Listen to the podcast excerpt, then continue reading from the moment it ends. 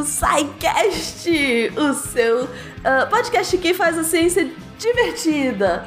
Aqui é a Debbie Cabral falando diretamente de Gales e neutro é sabão. roubei, Olha, ela roubei. conseguiu. Não, eu roubei, isso é plágio.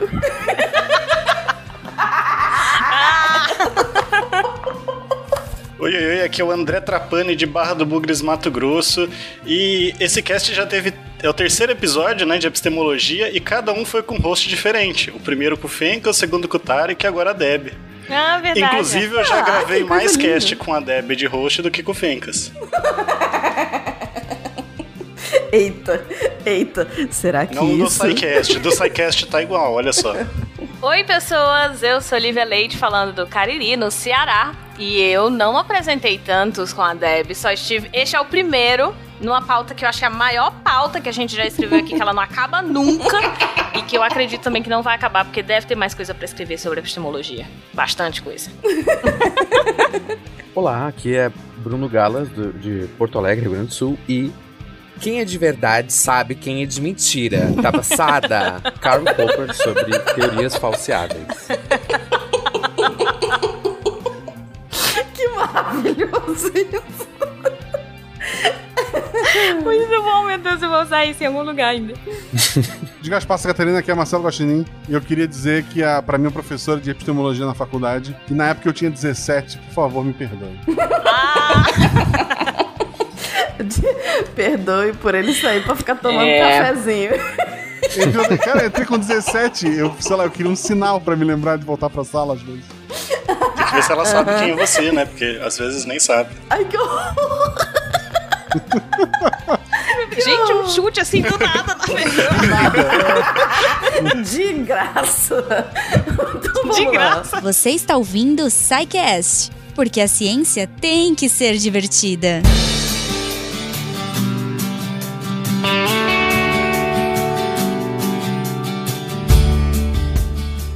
Pessoas. Esse, como o André falou, é o terceiro episódio que a gente está tendo de epistemologia. No episódio 1, a gente discutiu o que é ciência e como que a gente produz o conhecimento. No episódio 2, a gente falou basicamente de positivismo e as críticas ao positivismo. E para onde que a gente vai agora? O que que a gente, agora que a gente já sabe que o positivismo não funciona mais pra gente explicar o, o conhecimento científico como a gente entende hoje, para onde que a gente vai? Eu ia dizer que a gente ia continuar criticando. tá valendo também.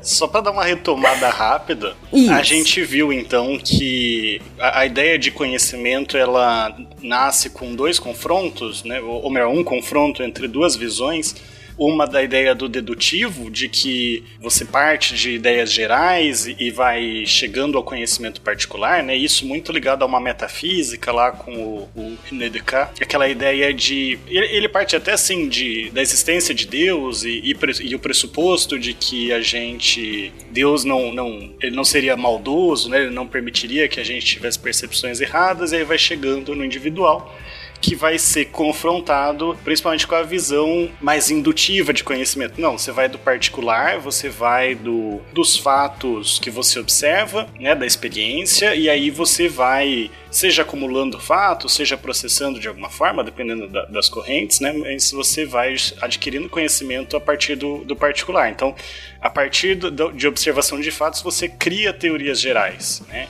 E essas duas correntes, elas vão coexistir, elas vão brigar, né? A parte dedutiva ela vai ser muito forte na, na, matemática, na geometria também. A parte indutiva ela vai acabando indo para ciências mais que, que, estudam os fenômenos naturais, né? A física, a química. Mas são duas visões de, de mundo, são duas visões do conhecimento que vão sempre se confrontando, e aí primeiro e segundo cast, né, gente? Até que chega no Kant, tenta fazer uma, uma junção um pouco das duas, mas o que vai realmente, principalmente a partir da Revolução Industrial, que vai realmente definir a forma como a gente vê a ciência e que até hoje, apesar da Debbie colocou, né, que não funciona mais, mas até hoje está muito no imaginário do que é a ciência, é o positivismo, né? E principalmente o positivismo começando lá com o Conte, mas principalmente o positivismo lógico, que é a ideia de que é, só é ciência aquilo que a gente pode verificar. E só, inclusive para ele só faz sentido um enunciado, né, se ele puder ser verificado. E aí você tem essa ideia da ciência sempre progredindo, sempre é, melhorando para conseguir trazer teorias cada vez mais completas e cada vez que, que consigam é, explicar mais fatos sempre chegando na verdade, né? Porque a partir do momento que você verifica alguma coisa, você chegou na verdade. É, e considerando que o cientista ele é neutro, né? Ele tem que ele não ele é um sabão, né, Deb? Então bem neutro, ele não vai interferir naquilo que ele coloca, naquilo que ele é, está pesquisando, já que ele está observando fatos e fatos são objetivos. Então ele conseguiria assim chegar na verdade. Mas a gente viu também no, no, segundo cast que isso começa a ser criticado, principalmente pelas correntes mais históricas, que começam a falar, não, o cientista é um, é um ser no mundo, né? Ele tá na história, ele tem as suas concepções, então muitos vão até falar que o conhecimento científico, ele é de uma certa forma é, tende já uma irracionalidade, de que você preferir uma teoria ou outra é, é mais uma questão das preferências históricas, ideológicas, do que é, racionais em si, né? E foi aí que a gente parou. A pessoa ao longo da vida, ela não coleciona só é, conhecimentos, ela pode colecionar burrice também. Pode. Exatamente. Ah, sim, com certeza. Mas então, foi aí que a gente parou, e aí surge um, um novo crítico ao positivismo, que é até interessante que ele escreve junto com o pessoal lá do positivismo lógico, do ciclo de Viena, mas é talvez o, o crítico que mais teve sucesso ah, em atacar o, o positivismo lógico que foi o Karl Popper, que ele começa a falar, ah, esse negócio de cientista... K-pop? K-pop, o K-pop. K-pop, isso. Que, que deu origem a movimentos como BTS e tal a primeira vez que eu ouvi o, o, alguém falar em K-pop, que né, com certeza foi um jovem, eu fiquei muito na dúvida se estava me perguntando sobre K-pop. Eu devo ter falado isso em algum episódio, porque toda vez eu confundo os dois nomes. Muito bom. Ou pelo menos lembro, né? Não confundo. Eu queria dizer que eu prefiro Blackpink. Boa. Aí, ó, já tem a trilha sonora do episódio. Socorro, editor. Salva a gente, vamos lá. Então, o, o, Popper, lembrando que o positivismo lógico, né, esse positivismo do, do Círculo de Viena, ele vai principalmente trazer essa ideia da, da objetividade, do cientista ser neutro, inclusive buscando uma linguagem científica que que se distancie da linguagem popular, né, para evitar o, as distorções que ela coloca, e que vai defender a indução, ou seja, vai defender que você vai acumulando fatos, você vai pesquisando esses fatos e, e a partir disso vai tirando conclusões gerais. O Popper, ele vai falar que a indução basicamente não existe, ou pelo menos não a indução da forma como da forma perfeita, né, da forma como deveria ser. E ele vai fazer duas críticas à indução, duas críticas mais mais fortes. Uma crítica que é a crítica lógica e a crítica psicológica. Começando pela crítica lógica, e já teve outros que faziam críticas à indução, mas acabava, o Hume, por exemplo, né, mas ele mesmo acabava defendendo a, o uso da indução. Mas basicamente o que, que o Popper vai falar? Ele vai falar que ó, existem dois tipos de indução que a gente pode pensar: a indução por enumeração e a por eliminação. A por enumeração é o seguinte: a gente vai vendo fatos, vai observando fatos, vai fazendo testes e a partir disso a gente chega a conclusões gerais. Tem o exemplo do. Eu nunca sei se são os corvos ou os cisnes que ele, fala, que ele fala, nunca lembro, já vi os dois. Né, mas vamos, vamos usar os cisnes, né? Eu vejo um cisne, vejo que esse cisne é branco. Aí eu vejo. É, vou, vou passar, não, vou agora olhar cisnes. Vou saindo para tudo que é país e olho os cisnes, todos são brancos. Já olhei 100, 500, já fui em vários continentes diferentes, todos os cisnes que eu olho são brancos. Então, pela, por indução, né? do particular para o geral, eu posso concluir que, bom, todos os cisnes são brancos. Por quê? Porque até agora todos os cisnes que eu vi são brancos. E assim, não é que eu vi só ali na minha vizinhança. Realmente, eu saí, saí olhar pelo mundo tudo mais. E beleza, isso talvez vai ser aceito até por uma comunidade científica. Foi verificado, né? Eu verifiquei, olhei os fatos. Só que aí, um belo dia, ou eu acho, ou nasce um cisne que é preto. E aí? Minha, minha afirmação científica caiu por terra. Não existe mais. Esse exemplo parece meio bobo, mas dá pra gente pensar, tipo, física, né? Eu vou observando o movimento dos corpos e vou chegando em, a partir dessa observação, chego em fórmulas matemáticas. Essas fórmulas, até então, tudo que eu observo, elas explicam. Eu consigo prever o que, o que, que vai acontecer em determinado sistema. Até que um dia falha, até que um dia não funciona mais. E aí o que, que acontece? Aquela teoria cai por terra, aquela teoria tem um problema. Então, ele vai falar que a indução por enumeração ela é complicada porque sempre ela sempre pode chegar assim, eu, eu cheguei numa conclusão geral a partir de vários fatos particulares. Então sempre pode acontecer, né? O, o universo é vasto, o tempo é, é, enorme, né? Então pode acontecer de aparecer alguma coisa que quebre a minha teoria. Então eu nunca vou chegar na verdade. Não é isso que faz a ciência, né, André? Não é só você enumerar e ficar comprovando por ali que aquilo é verdade porque você encontrou mais um particular, mais um particular, porque o que o Karl está colocando é não é, é isso que é ciência. Ciência tem outro caráter. Exato. Então, por que, que não é isso que é ciência? Se você encontra algo, né, um cisne negro, invalida todo o restante, então pronto, nós, o que nós tínhamos não era ciência. Então, o que ele entende é: ciência não é só isso. Ciência precisa de, de esquemas que, que, que, validem, mas que também questionem, que a gente vai chegar um pouquinho mais pra frente, mas que também questionem a, a própria comprovação. E quando eu falo questionar a própria comprovação, é você ter os fatos e você poder questionar esses fatos, você poder avaliar esses fatos, analisar. Não questionar, ficar opinando e dizendo não é assim, porque na minha realidade não é assim. Exato. Não é isso, a gente tá falando de, né, de método, com método. E é bom lembrar que ciência também não é ficar passeando por aí procurando cisne, né? a vida não é tão fácil São só exemplos. Ninguém vai patrocinar isso, tá? Pelo amor de Deus. É, é, é, bom. É bom fazer essa observação que o Gostin falou, né? Porque vai que eu coloco um projeto, não, eu quero fazer, a observar, eu tenho várias provas, ou entrevistei várias pessoas, ou enfim, né? Isso não é o que, que faz uma ciência. Eu tô aqui pensando que quando a gente tem que, de novo, colocar tudo no seu, no seu tempo, né? quantas pessoas, quantas pessoas estavam investidas em fazer ciência uh, no final do século XIX, uh, né? Uh, quantas pessoas foram estão, estão investidas em fazer ciência já no começo do século XX? E, querendo ou não, hoje, quantas pessoas hoje estão investidas em fazer ciência? A partir do momento que você começa a ter mais gente procurando por cisnes, né?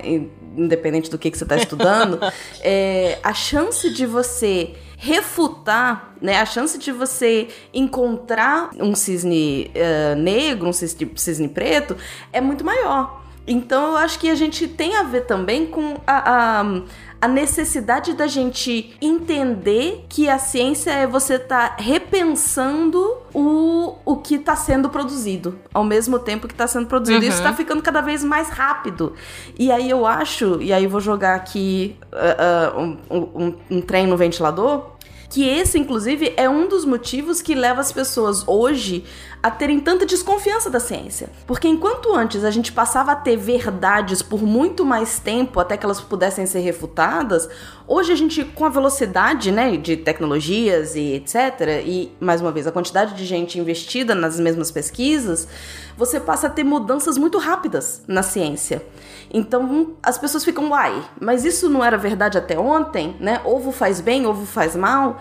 E aí uhum. eu acho que isso, essa, essa, essa constante crítica é o que termina levando as pessoas a terem menos fé nas, na, na ciência. Por quê? Porque ela saiu de uma verdade absoluta para agora é, uma possibilidade de autocrítica, né? De você estar tá sempre se repensando. Tô falando besteira? Não, eu achei ótimo tanto o seu comentário quanto o da Lívia, ou do Guacha também, mas eu não tenho nada a acrescentar. Obrigado. Porque que a Lívia falou, né? Isso não é ciência, mas é interessante assim, por que, que a gente gente está falando isso? Exatamente porque na visão dos positivistas, a ciência era isso. Você sai acumulando fatos, chega na teoria, como se o acumular fatos você chegasse, você conseguisse exaurir em determinado momento e chegar na teoria que é verdade, e aquela teoria é verdade.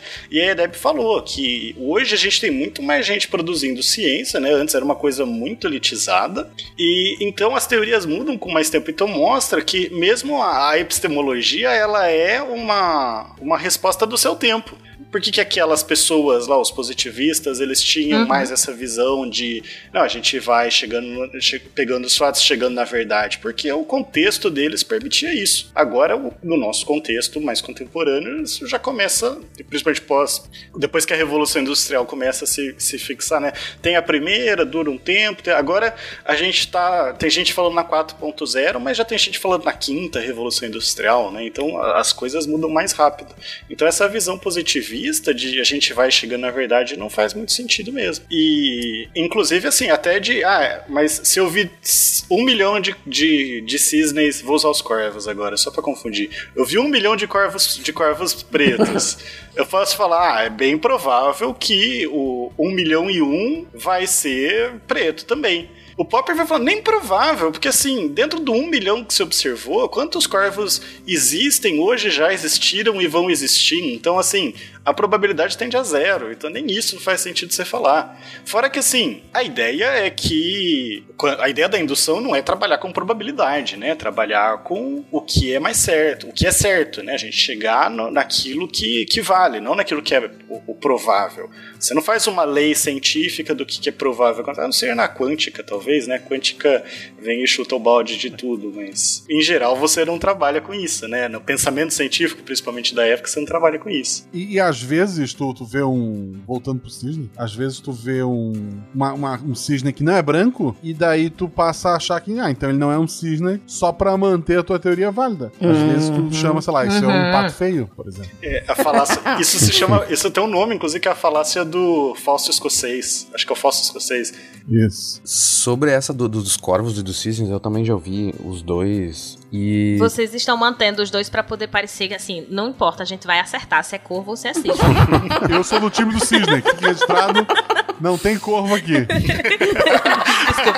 e eu fui dar uma olhada antes do, do, do cast pra ver o, qual, qual diabo dos dois, de que ave que eles estão falando, né? E no livro que eu tenho aqui do, do Popper, do Lógica da Pesquisa Científica, ele fala em cisne, mas eu também já ouvi falar muito do corvo. Uhum. Daí eu fui pensar, por que corvo e por que cisne, né? Mas Uh, o, corvo, pelo que eu pesquisei, daí podia ter alguém da, da biologia aqui, mas uh, o corvo pode nascer com uma mutação que, que nasce eventualmente um corvo albino, tipo de papais corvos normais, nasce um corvo albino. Só que a, a referência do, do Popper ao cisne branco e negro, eu, eu, acho, mais assertiva porque o cisne negro, ele, só, ele é nativo da Austrália. Então, ele só foi descoberto muito depois, quando descobriram a Austrália lá ou pelo menos foi descoberto para o, os povos né, europeus e, e, etc. Então, realmente muito raro, e ainda, ainda na época do, do Popper, aí, início de 1900, tu encontrar um cisne negro na, na Europa, porque ele só é comum na Austrália. E então, daí que ele o, tirou essa ideia do, do cisne, tá? Mas, então, já que estamos aproveitando, eu gostaria de contar uma anedota, uma, não é uma anedota, uma metáfora que tem a ver, mas agora é sobre o peru indutivista. Outra ave tá? Hum. E essa aí uh, se encaixa muito bem com essa questão que o, o André comentou e que é proposta pelo Popper, mas essa metáfora ela é do Bertrand Russell, né? Mas não, não faz mal, tá? Vai encaixar direitinho. Uh, uma vez tinha um peru, peruzinho, sim, e ele tá, ele era criado numa fazenda e sempre todo dia de manhã, às 9 horas da manhã, o fazendeiro ia lá e dava comida pro peru e pros outros bichos, né? E daí, todo dia de manhã, o peru sabia que às 9 horas o fazendeiro ia sair pra dar comida para eles. Então, todo dia de manhã ele ia para lá, ficava na porta da, da, da, casa do fazendeiro já esperando comida. Então ele já sabia que era uma regra, todo dia, 9 da manhã, até que chegou o Natal. desculpa se ninguém riu na hora, porque a gente mutou. Quando o peru tava sendo alimentado, eu acho que a gente mutou para rir sozinho. Não, eu, eu, quis dizer que eu, que eu não só eu rio, então. mutei, como eu fiquei em silêncio de verdade, porque ele falou assim: chegou o Natal, e eu fiquei, meu Deus, chegou o Natal e eu já sei o que vai acontecer. Então eu realmente fiquei em silêncio. segurando o riso desde o primeiro peru. Não, e é engraçado. Ai, porque eu, eu, eu, tinha acabado de escrever num outro grupo a seguinte frase: Eu vou enfiar um cisne no guaxaverso, me aguarde, André. E daí agora vem um peru, eu não vou falar mais nada. Tá? É. Quero me abster. Tô, tô, achando que esse cast tá indo pra biologia. Vamos voltar, volta. Aterriza, povo. Sim, aí chegou o Natal. Não, acabou. Meu é, Deus. Acabou, acabou porque, né, é, é, era implícito que acabou também a vida do peru, porque eu, é. né, no Natal geralmente se come peru. Eu sofri certo, então. É que no Brasil a gente come tender, e ele nem bicho é de verdade. Socorro. Aí é lá no cast de alimentos, que é alimentos que, o, que a engenharia faz, né? Isso. Gente, mas pra tentar salvar a indução, então, o, o Popper vai falar, então, indução por eliminação. O que que é? É aquele negócio meio detetive, sabe? Sei lá, eu tenho 15 suspeitos de um crime. Então eu vou e vou investigando um por um. Aí, não, esse aqui tem um álibi, elimino ele. Ah, esse aqui, é, sei lá, esse aqui morreu, elimino ele. Então, vou, vou eliminando suspeitos e aí eu chegaria no verdadeiro. A gente poderia pensar na, isso na ciência também. Tenho várias teorias que explicam um determinado fato. Aí eu vou, então, eliminando. Bom, essa teoria aqui, ela não se encaixa porque ela não prova essa outra. Essa, ele explica esse fato, mas não explica esse outro fato. E aí, a partir de eliminar uma a uma, né, uma cada teoria, eu chegaria na verdadeira. Seria uma forma de indução, seria uma possibilidade de se fazer ciência. E não é que isso é completamente descartado também, tá? É, é, é, é só a ideia de que isso chegaria na teoria verdadeira. Não chega, porque assim, mesma coisa, a capacidade de imaginação do ser humano ela é enorme. Então, pode ser que a gente não chegou na, na, teoria certa, né? Pode ser que o investigador não pensou quem que é o suspeito certo. Tem 7 bilhões de pessoas no mundo. Lógico que não, não, não, faz sentido apontar algumas, mas no caso da teoria, tem teorias que ninguém pensou ainda, né? Tem teorias que nunca vai pensar. Pode ser que a teoria que realmente explica o nosso universo, ninguém nunca vai pensar.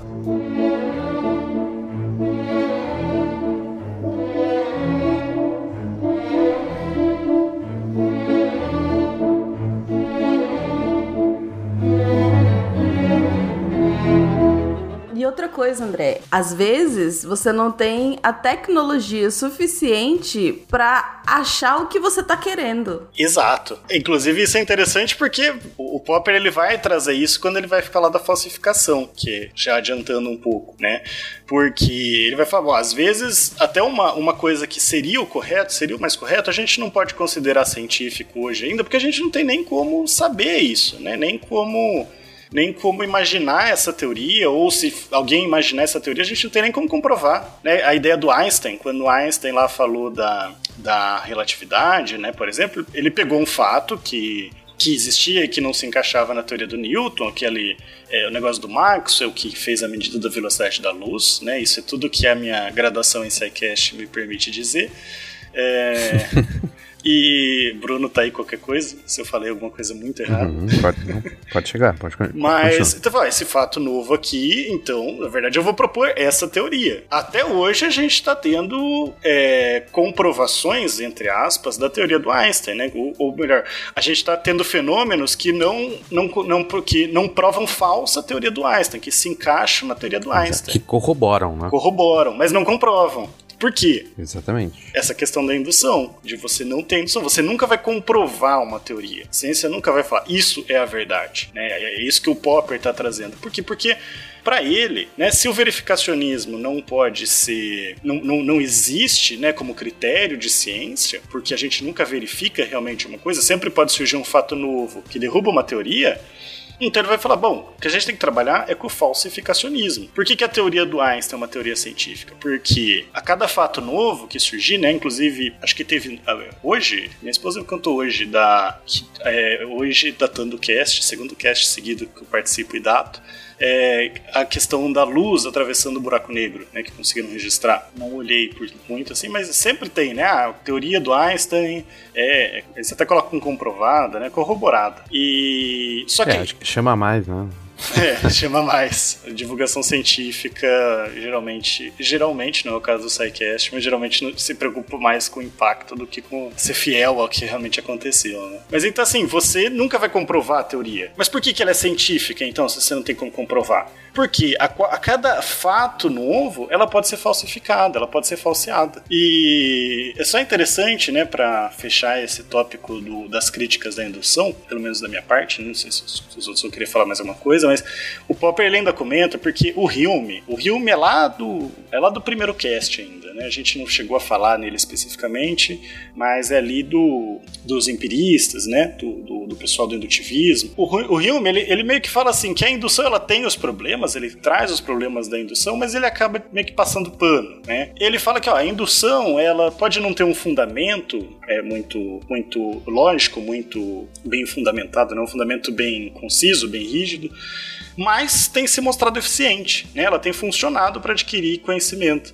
E o Popper vai falar: isso aí você está usando a indução para falar que a indução funciona. Não pode, né? Tautologia. Você está falando, ó, essa ideia de você sempre buscar é, ver os fatos para chegar no, na verdade, ela é boa, por quê? Porque sempre que a gente usou ela, a gente chegou na verdade. Então, assim, ele está usando a indução para justificar a indução. E, então, assim, nunca vai ser, nunca vai ter a validade que os positivistas lógicos quiseram, de tipo, que com a indução, com a experiência, você chega na verdade, né, no, no conhecimento científico absoluto, objetivo, sem muito é, influência do, do pesquisador. E aí a gente entra inclusive na crítica psicológica da indução, que aí é aquilo que a, a abertura da Deb, né, de que o neutro é só o sabão, porque as pessoas não são neutras. As pessoas elas têm uma história de vida, elas vivem no, numa sociedade, num determinado momento histórico.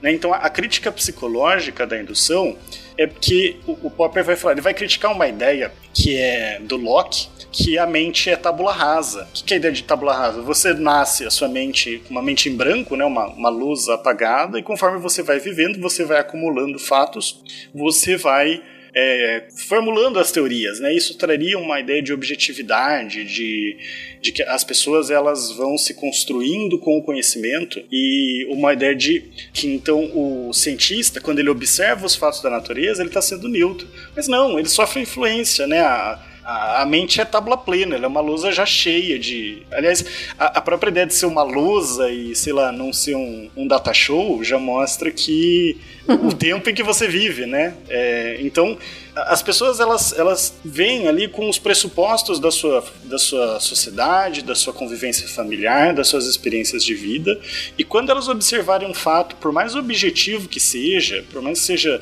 é, sei lá, o, o céu é azul, ou melhor, o, o cisne é branco, né? Ele tá ali dentro das experiências de vida dele. Até a ideia de branco, o outro pode achar que é cinza, né? Que é, sei lá, creme ou essas variações, ou mesmo a ideia de, tipo, bom, mas existem outros corvos que eu não vi, né? Ou o céu é azul, mas sei lá, uma pessoa que é, que é daltônica talvez veja de outra cor, diferente, não sei. Ou uma pessoa um pouco mais crítica vai entender que o céu na verdade nem é azul, que azul é o reflexo da luz da, do sol nas gotículas de água. Mas assim, sempre, sempre ele vai tender a observar os fenômenos. A gente deu o exemplo do coelho no, no cast 2, né, no Epistemologia parte 2, no parte 1, agora eu não lembro mais, que o, o pesquisador ele via lá a urina do coelho e ele tinha uma hipótese de que a urina do coelho era de uma cor diferente porque o coelho estava passando fome e estava comendo a própria carne, né? É, mas assim, ele já tinha essa hipótese. Então quando ele vai observar os fatos, ele vai tender a ver essa hipótese naquilo que ele está pesquisando.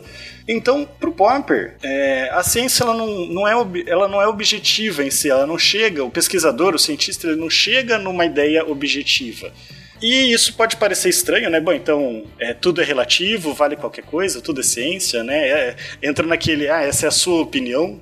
É, mas não, a gente vai ver que não, tá? Não é bem assim. O, o Popper ele vai trazer uma proposta para contrabalancear isso, para trazer, para separar o que é científico e o que não é científico. Não é só chegar e reclamar, né? Ele não vai só chegar lá e dizer, olha, vocês ficam falando que isso daqui é ciência, isso daqui não é ciência. Não dá. E aí? Você está é, sendo levado a pensar isso pelas suas experiências. E pronto, reclama. Não funciona assim. Porque muita gente, quando olha. E eu acho importante, infelizmente, eu acho importante a gente ficar pontuando isso hoje, dado ao constante questionamento que a Deb até já trouxe sobre o que é ciência. E aí, quem faz ciência, quem constrói ciência, quem produz ciência, também precisa estar muito atento ao que está produzindo, né? Precisa de fato. A gente, primeiro que a gente precisa aprender o que é, né? Para poder entender como é que faz. Mas estar sempre muito atento a seguir, seguir de maneira muito rigorosa. É, a, a, metodologia, enfim, seguir os passos que precisam ser feitos para a produção de ciência. Então, não é que, que ele chega do nada e reclama e pronto. Pela a minha experiência aqui, dentro da área de humanas, inclusive fazer uma reflexão explícita sobre o seu viés sabe? Do mostrar que, olha, eu sei que eu tenho esse contexto, que eu tô falando desse lugar, mas uhum. eu vou conseguir te mostrar que eu tô usando uma metodologia X que você vai conseguir fazer para ver se vai dar certo ou não, né? Para ver se o que eu tô uhum. falando é verdade. Qualquer outra pessoa que venha de qualquer outro contexto conseguiria achar o mesmo resultado, mas a ideia é é fazer uma reflexão sobre o seu próprio viés, sobre como que você vê o mundo e para poder dizer de onde que você tá partindo. Eu acho que isso é essencial. Inclusive expor isso para os outros, né? Para que eles saibam desse seu viés Sim. e possam ler o seu texto considerando que você tem esse viés. Isso tem muito do Popper. E muito dessa ideia da crítica psicológica à indução tá nisso aí. Eu coloco a minha hipótese, porque assim, a pessoa queria, ela vai saber que eu, queira ou não, né? Você tende a querer confirmar aquela ideia sua. Lógico que o pesquisador sério, ele vai ter que tentar se desvincular disso, mas sabendo que ele não consegue, né? Que ele tem ali os seus, para usar o termo de um outro filósofo, filósofo, né, que ele tem ali os seus preconceitos e que vão influenciar. Então, se você expor eles, já é meio caminho andado. Até para você, de novo, estando consciente disso, conseguir minimizar essa interferência ao máximo, com metodologias, enfim. Inclusive, tem um. Eu tava com ele aberto aqui há pouco. O, tem um livro que é maravilhoso, é, de explodir a mente, que é o, o, o que é a ciência, afinal, do Chalmers. E ele traz um exemplo de uma escadinha aí, né, logo no início do livro. É, ele traz um exemplo, é uma escada desenhada, né, uh, e ele diz: para nós, a maioria das pessoas que vai ler esse livro, a gente vai conseguir ver uma escada. Só que daí ele diz lá: segundo uma pesquisa piriri parará, uh, algumas tribos africanas, eles não estão acostumados a desenhar uh, objetos 3D eh, em uma referência inclinada num plano bidimensional. Ou seja, a gente, quando eu vou desenhar um cubo, eu faço os ladinhos do cubo, né, para mostrar a profundidade então, provavelmente, uh, pessoas dessa tribo na África aí, eles não iam ver uma escada. Eles, sei lá, que eles iam ver um serrote, alguma coisa assim, como se fosse visto de lado, né? Então, eles ainda fazem desenhos como o, aqueles desenhos egípcios, sabe? Pelo menos o que eu tenho em mente, assim, que é todo mundo de, olhando de lado, né? então, o desenho que eu tô mostrando para todo mundo é o mesmo. Agora, o que eu vou interpretar com aquele desenho é uma coisa diferente. Mesmo que for um, uhum. um desenho ridiculamente simples de uma escada. Então, Uh, uma pessoa vai ver um serrote, uma pessoa vai ver uma escada. Isso depende não do desenho, não da informação da natureza daquilo, não da imagem projetada na minha retina, mas da minha cultura, do que eu já tive de experiência, etc. Uh, Perfeito. Outra coisa é que também aqui do, desse livro do Chalmers, ele cita por que, que um astrônomo, se ele olha para o céu, ele consegue identificar várias coisas e te e até descobrir coisas novas, enquanto que todo mundo sei lá, numa mesma cidade, está olhando o mesmo céu. A informação que está chegando para todas essas pessoas é a mesma. Então, a, a luz daquelas estrelas todas é tudo igual para todo mundo, praticamente, né? Mas o que muda para uma pessoa ou para outra é o que ela já tem uh, de bagagem anterior, né? Isso, e no caso do cientista, como a bagagem dele inclui saber muito mais, né, uma bagagem de leitura gigante sobre as estrelas, o que a forma dele olhar muda, né? Foi não o que ele está olhando, mas como e com utilizando qual conhecimento que arcabouço, ele... isso. Não, o arcabouço teórico, que coisa linda, né? Maravilhoso, perfeito. Obrigada. Querem que eu faça um, um, resuminho, então, até agora?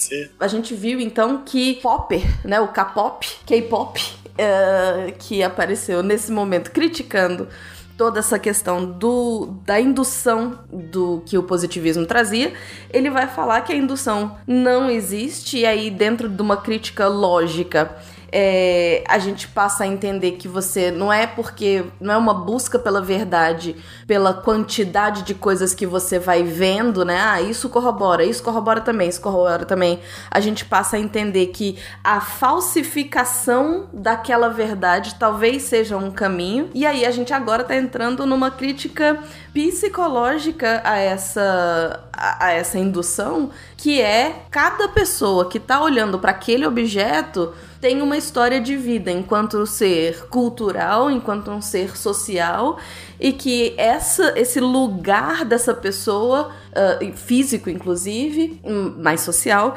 é, vai ditar o olhar que ela vai ter para determinado objeto. Então que todas essas coisas vão interferir no que seria essa verdade proposta anteriormente que agora está sendo quebrada. E aí? É justamente aí que, é, nessa, nessa finalzinho que tu comentou, dessa perspectiva, desse arcabouço cultural, social e, e, e teórico, né? Que o, o Popper diz, ai, que coisa bonita, né? Vamos levar em conta. Só que ele esquece de uma coisa muito, muito importante, que é o ego do cientista. E e daí, é, por exemplo, segundo o Popper, eu vou, fazer uma, uma teoria aqui, que a, a, uma bolinha de... Tô inventando agora, tá? É uma bolinha de ping-pong. Eu vou tentar descrever o movimento dela. Daí, quando eu largo ela no ar, ela cai para baixo. E sempre que, ela, que eu testo, ela cai para baixo. Ai, que legal. Estou corroborando, posso fazer um milhão de vezes que a minha teoria vai ser corroborada. Só que, sei lá, se bater um vento, ela não vai para baixo, ela vai pro lado. Isso quebrou minha teoria porque ela não foi mais para baixo. Ela, sei lá, o vento levou, ou botei um secador de cabelo embaixo, sei lá, qualquer coisa. Ouro Preto chove para cima, inclusive. Chuva horizontal é sempre, mas é, verdade. Coé? Ouro Preto, Ouro cidade, Preto a cidade de Ouro Preto chove pra cima, chove pro lado, chove pra tudo que é lado, tudo que é canto. Dá pra usar. Mas continua com a bolinha, vai. Tá, então pode ser também, chuva pra, chove pra baixo, daí tu vai em Ouro Preto e pum, chuva não chove mais pra baixo. Funciona. Agora, te, te, teoria, com esse único, uh, esse único dado novo, tu não pode mais continuar corroborando ela. Então, segundo Popper, ela é falseada. Eu mostrei um exemplo que não funciona na minha teoria. E, segundo o senhor Karl Popper, ele. Eu tenho que largar fora, desistir da minha teoria. Então, bota fora que essa te tua teoria não funciona. Só que não é assim. Eu vou lá e eu, poxa, levei anos para fazer minha teoria, né? Claro que para inventar uma historinha de uma bolinha de ping-pong, não, mas cientistas geralmente ficam anos estudando uma coisa até chegar numa proposta de teoria, e daí tu vai lá e com Ouro Preto diz: não, não funciona mais. Larga isso, vai estudar outra coisa agora. Ou começa do zero. O cientista vai dizer: não, bem capaz, eu tô há décadas estudando isso aqui, eu vou tentar uh, achar uma soluçãozinha ali, que a gente chama, vai chamar de ad hoc, né? Um, um, uma muleta para minha teoria, para dizer que, bom, funciona em todo lugar do mundo, menos em Ouro Preto. E em Ouro Preto eles não respeitam a física, né? Pois é, eu ainda não entendi essa história de Ouro Preto.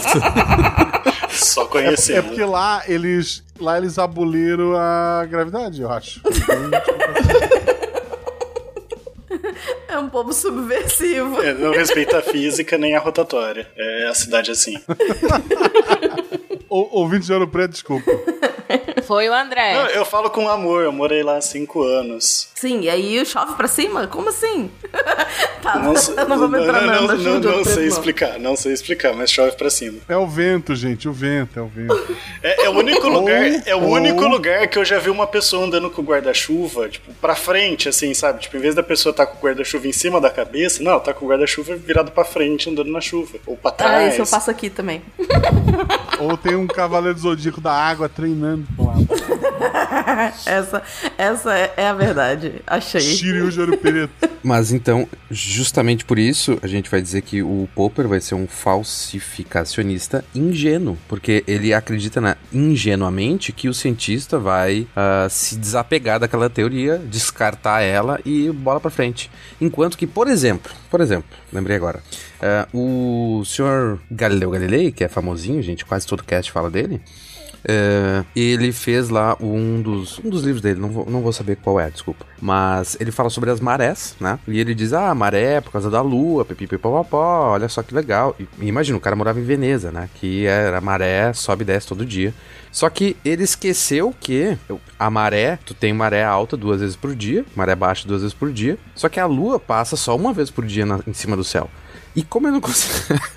como ele não conseguia explicar aquela maré quando a lua não estava no céu, ele simplesmente ignorou isso no livro dele. Então ele disse: ah, a lua quando a lua tá aqui em cima, a maré sobe. Show de bola, tá aqui no meu livro, olha só, uma ótima explicação. Só que a outra maré, ele simplesmente esqueceu, deixou... Não mencionou. É, deixa quieto, porque não. isso aí... É, e... é, esqueceu não, né? Ele de deixou quieto porque ia ficar chato, que não, não entra na teoria dele. Então... E ele nem ia poder dizer que não viveu, né? Que não, te, não viu pois lá. Pois é, né? Vai que... Se ainda morasse no interior do continente, mas, poxa, em Veneza... É. E, e eu acho que isso leva a gente hoje a falar, olha, esse eu não consigo explicar ainda. esse aspecto Exato. eu ainda não sei explicar. Uhum. Que venham mais pesquisas, que usem o que eu tô fazendo e, e, e, e de repente tentem explicar isso.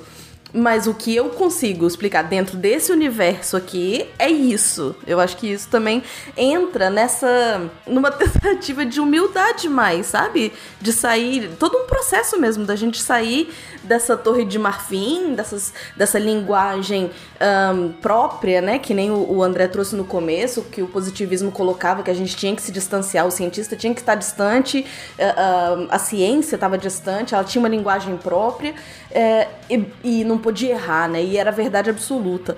E aí você passa a entender que não, que você é um ser social, que você tem interferência nessa ciência e que você não vai chegar numa verdade absoluta, que você precisa, inclusive, trabalhar em conjunto, né? Que o, o outro cientista, ele não é o seu adversário, mas um colaborador, né? Que a gente tá fazendo um trabalho junto, todo mundo, do universo, para aumentar o conhecimento do universo é ótimo, né? Todos eu, eu e os aliens.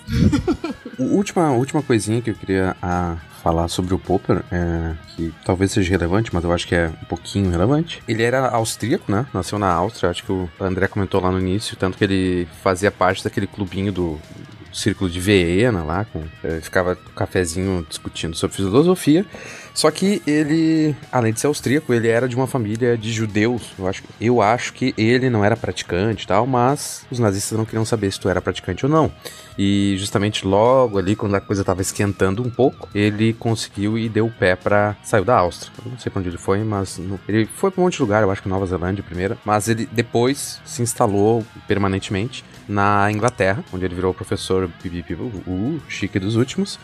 E tanto que ele virou Sir Karl Popper, né? Hum. Sir na, na, nas Inglaterra, de tão reconhecido, mesmo ele não sendo inglês, né? E isso aí a gente contribui para essa questão de cultura e sociedade que a gente estava comentando, que ele era de uma família judia e na Alemanha também tu tinha um monte de cientista, principalmente físico judeu, tipo Einstein, né? Só que naquela época na Alemanha tava começando toda uma questão ideológica dizendo que judeu não presta e a ciência dos judeus também era descartada, né? Então tu tem, olha só, a ciência que supostamente é coisa neutra e tal, mas ela está imersa numa sociedade, numa cultura e, e, nada disso é neutro, então ela acaba tendo esses vieses também, né? E o Popper, como ele era muito legal, ele era formado em física, tá? Só pra deixar claro.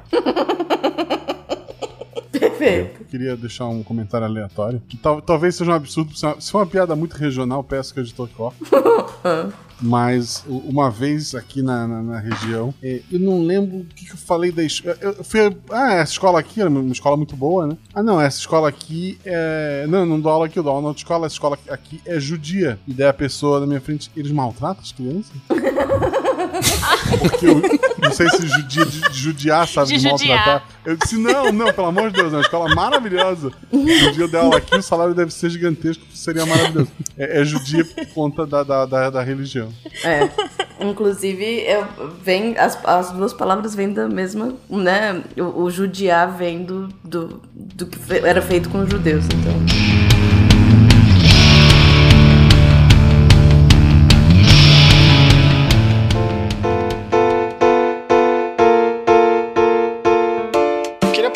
Esse, esse ponto que o Bruno trouxe sobre o, o, o, cientista ser cabeça dura, né? Mas é interessante que, assim, o Popper ele acaba, não contrapondo o que o Bruno colocou, mas ele acaba ponderando um pouco isso em alguns pontos. Ele e alguns, alguns que seguiram ele também, né? Que partiram dele para trazer suas, suas contribuições, mas lógico que ele ainda, né, quem, quem quer passar pano pro Popper geralmente vai ser, não, ele tá trabalhando como a ciência deveria ser, né, não como ela é. Mas Já depois, pensando até no, no, nas críticas, no Kuhn, né, em algumas críticas que ele sofre, lembrando que o Popper ele viveu até pouco tempo, não lembro agora exatamente que ano que ele morreu, mas se não me engano foi já século 21, 2000 e, e tanto, né, no caso. Foi 94, foi 94. É, mas então, ele é, dialogou bastante com os críticos e tudo mais. Mas, assim, basicamente, o que, que é o falsificacionismo, né? Lembrando, o que, que era o verificacionismo? A ideia de que só é científico aquilo que pode ser verificado, né? Os enunciados que podem ser verificados a partir da experiência. E tudo aquilo que não é, não, por eles não é nem que não é ciência, eles falam que não faz sentido. A ideia de que Deus existe. Não, isso não pode ser verificado, nem a existência, nem a não existência, então é, não, não, não faz sentido. Ou então, sei lá, tal lei é justa, ou tal lei é injusta. Né? Não pode ser verificado, não, não tem sentido. O Popper ele vai mudar o critério para falsificabilidade. Ou seja, uma, uma teoria, né, uma afirmação, ela é científica se ela puder ser falseada. Né? Se quando você for testar ela, ela pode ela puder ser falseada. Isso, é, bom, primeiro abre portas para várias, várias ciências, né, que estavam, digamos assim, reprimidas. A gente falou da sociologia vista como a física social, né, o, observador externo, a psicologia limitada só ao behaviorismo, porque agora você pode fazer afirmações sobre, sobre outras, outros fenômenos e até talvez fenômenos físicos que, como a Deb falou, né, às vezes você não tinha o, o instrumento para verificar. Aquilo vai deixar de ser científico. Não, você não tem como falar de um buraco negro, né? Não dá para você verificar algumas coisas sobre o buraco negro. Então aquilo não seria científico. Então não é só ciências humanas e sociais, não. As próprias ciências naturais acabam sendo muito limitadas. Quando você vai na falsificabilidade, né? Não, eu tenho a teoria, até então ela se mostra plausível, ela explica muita coisa e ela pode ser, falsi pode ser falseada, né? A gente está sempre descobrindo coisa que corrobora a teoria do Einstein, mas a cada momento ela pode se tornar falsa pode se mostrar, é, pode não explicar algum fato, né? Nesse sentido, pode ter algum fato que não seja explicado por ela, é, e por isso que ela é científica. E aí, quando algum fato não for explicado por ela, ou ela vai ter que ser readaptada, ou ela vai deixar de existir. Eu sempre brinco, né? Falo pro pessoal, toma cuidado, gente, que assim cientistas estão é, cada vez descobrindo mais fenômenos que não se encaixam nas leis da física. Então, daqui a pouco as leis da física vão, vão mudar aí, né? Você está dirigindo seu carro, vai, vai mudar as leis, você não vai conseguir, né? O, o, Bruno me corrige, mas assim, a física teórica, até onde eu saiba, é isso, né? É você elocubrar sobre o que pode ser, mas que você ainda não tem condições de provar. A física teórica é sobre coisas esféricas no vácuo. É sobre isso que a gente... a, a chuva deles cai pros lados? Não, porque não tem. Não tem é, é, no vácuo, não tem nem gravidade, sabe? Então é fácil. É. Eu vou estudar geografia sem estudar a paisagem, por exemplo. quanto, quanto rancor, eu acho. Pensei nisso também. Não, tá é, só, é, só, uma, uma, é só uma piada, gente. Se o pessoal da física ficou chateado é porque ela é melhor no vácuo. É isso but, Vamos voltar, André. Puxa a gente pra realidade, vai. Mas às vezes é, a física teórica vai ser até para tentar explicar os fenômenos que não, não se encaixam ou fenômenos novos. Né? Tipo, ah, descobri, tem, tem aí a, a ideia da quinta força que tá que alguns estão falando que existe, né? Estão começando a surgir evidências, ou a própria gravidade que não se encaixa no modelo padrão. Então, não, vamos teorizar aqui para tentar criar uma, uma teoria que, que seja melhor, que já explique tudo que a gente explica e explique mais essa coisa. E uma coisa que eu acho legal do Popper para trabalhar aquela, aquele problema psicológico da indução é que ele separa a, a, a, descoberta científica em dois contextos: né? o contexto da descoberta e o contexto da justificação. Melhor, a produção de conhecimento, né? o contexto da descoberta e o contexto da justificação. E o contexto da descoberta, quando você formula essa hipótese, né, é, ele pode, ele é livre, vamos dizer assim, ele pode acontecer, o cientista, sei lá, pode ser que ele estava lá no, sei lá, caiu uma maçã na cabeça dele, por exemplo, né, e ele teve uma ideia, ou, ou pode ser que ele teve alguma inspiração divina, estava usando droga e, e, teve uma ideia muito doida. Qualquer coisa vale nesse contexto da descoberta. Qualquer coisa, nesse primeiro momento, tudo pode ser científico, né? Então, não só a observação dos fatos, como queriam os, os empiristas, mas qualquer forma como você chegou numa hipótese é válido. E isso é interessante porque porque aí a subjetividade ela tá toda, né? Não importa, ah, essa hipótese aqui é, você chegou nela por causa, sei lá, por causa da sua subjetividade, da sua experiência de vida, dos seus preconceitos. Não tem problema. E aí até o senso comum, né? Quanta pesquisa que não surge do senso comum, de conhecimento popular que é, sei lá, tal chá é bom para chá de camomila calma, né? Ah, então vamos pesquisar para ver isso. Não tem problema que surgiu de conhecimento popular. Porque o que, o que vai definir mesmo a questão da, da cientificidade, né, de se uma teoria é científica ou não, é um segundo momento que é o contexto da justificação. E nesse contexto da justificação é quando você vai pegar e vai testar essa hipótese é, é, a partir de, de observações, a partir de experimentos. E aí, se nesse momento que você fizer esse teste, pode ser que a sua teoria se prove falsa, ela não precisa se provar falsa, né? mas existe a possibilidade dela se provar falsa, então a sua teoria é científica. Quer dizer que é verdadeira? Não, quer dizer que é científica. Não são, não são mais a mesma coisa, né? Inclusive, esse ponto é um ponto que o, o Popper, né, ele descreve, que a cada passo que você vai é, dando na ciência, você vai encontrando novos problemas. Né? Você vai descobrindo novos problemas e não solucionando os problemas anteriores. Não, é não seria só para isso né, que estaríamos pesquisando. Então, quando a gente vai encontrando mais problemas, são mais coisas para serem é, é, avaliadas, serem estudadas e analisadas. Tanto que o Lord Kelvin, conhecido como também o cara babaca da física, ele, ele era super bambambam bam, bam, e pouco antes dele morrer, ele disse que a física tá quase pronta, viu? Não aconselho ninguém mais ser estudante de física, porque a gente tem aí duas coisinhas só para responder e depois acabou a física. Meu Deus. Mas à medida que a gente foi respondendo essas coisinhas que faltava, justamente a partir dessas coisinhas, que era a radiação de corpo negro, daí surgiu nada mais nada menos do que a mecânica quântica. Então, a partir de uma coisa que a gente tenta responder, tu ganha um zilhão uhum. de novas questões, né? É só um probleminha Mas ali. ele tentou ajudar vocês, tu sabe, né? Eu devia ter ouvido ele. acabar com o emprego, né? Voltando esse contexto da justificação, o que é interessante nele é que, assim, por que, que é importante separar a descoberta da justificação?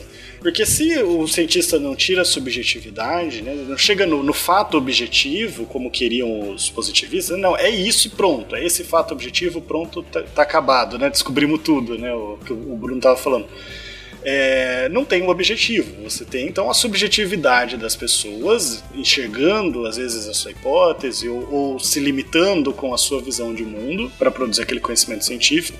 Só que é exatamente no contexto da justificação que você vai controlar essa subjetividade. Porque quando você coloca os seus argumentos, coloca os seus fundamentos, o experimento, a sua metodologia, tudo o que você fez, você permite que outros cientistas né, vão lá e é, testem, ve vejam se aquilo que você fez está correto. Então, a ciência ela não é feita individualmente, a ciência ela é feita coletivamente. Né? Não é o subjetivo, mas o intersubjetivo, o, o entre sujeitos que vai é, formando conhecimento científico. E não por verificação, mas porque cada pessoa pode ir lá e tentar falsificar o seu experimento, né? mostrar que ele é falso. Então, pegando o, o até que o Bruno falou, né, e o, o, o que o Popper vai ali é, mudando, dando uma, uma suavizada nessa questão da, da falsibilidade, é, isso já pensando na, nas respostas aos críticos dele. Primeiro, ele vai falar o seguinte, né, que não é a, a, a, comprovação ela não é absoluta, nem existe, mas a falsificação também não é absoluta. Pode ser que uma teoria é falsificada, né? E depois a, a falsificação é falsificada. É, isso é infinito, né? Mas tem um, um caso que eu acho interessante que ele vai falar exatamente que, bom, é, algumas críticas se colocam a ele, né, que ele, que ele vai falar que, ah, então o cientista persegue o falso, que, que na verdade o cientista ele quer sempre comprovar a sua teoria, então ele não vai buscar a falsibilidade. Mas ele fala que isso também é um comportamento racional do cientista, que o cientista ele não pode simplesmente abandonar a teoria dele no primeiro obstáculo. Então é normal que ele vá ajustando, e aí tem até uma a ideia do, do núcleo duro, que tem um pouco a ver ali com o Kuhn, já, já influência também do, da ideia do Kuhn, que a gente vai trazer daqui a pouco. Os Lakatos. Ah, sim, é, o, o Lakatos que ele vai, de certa forma.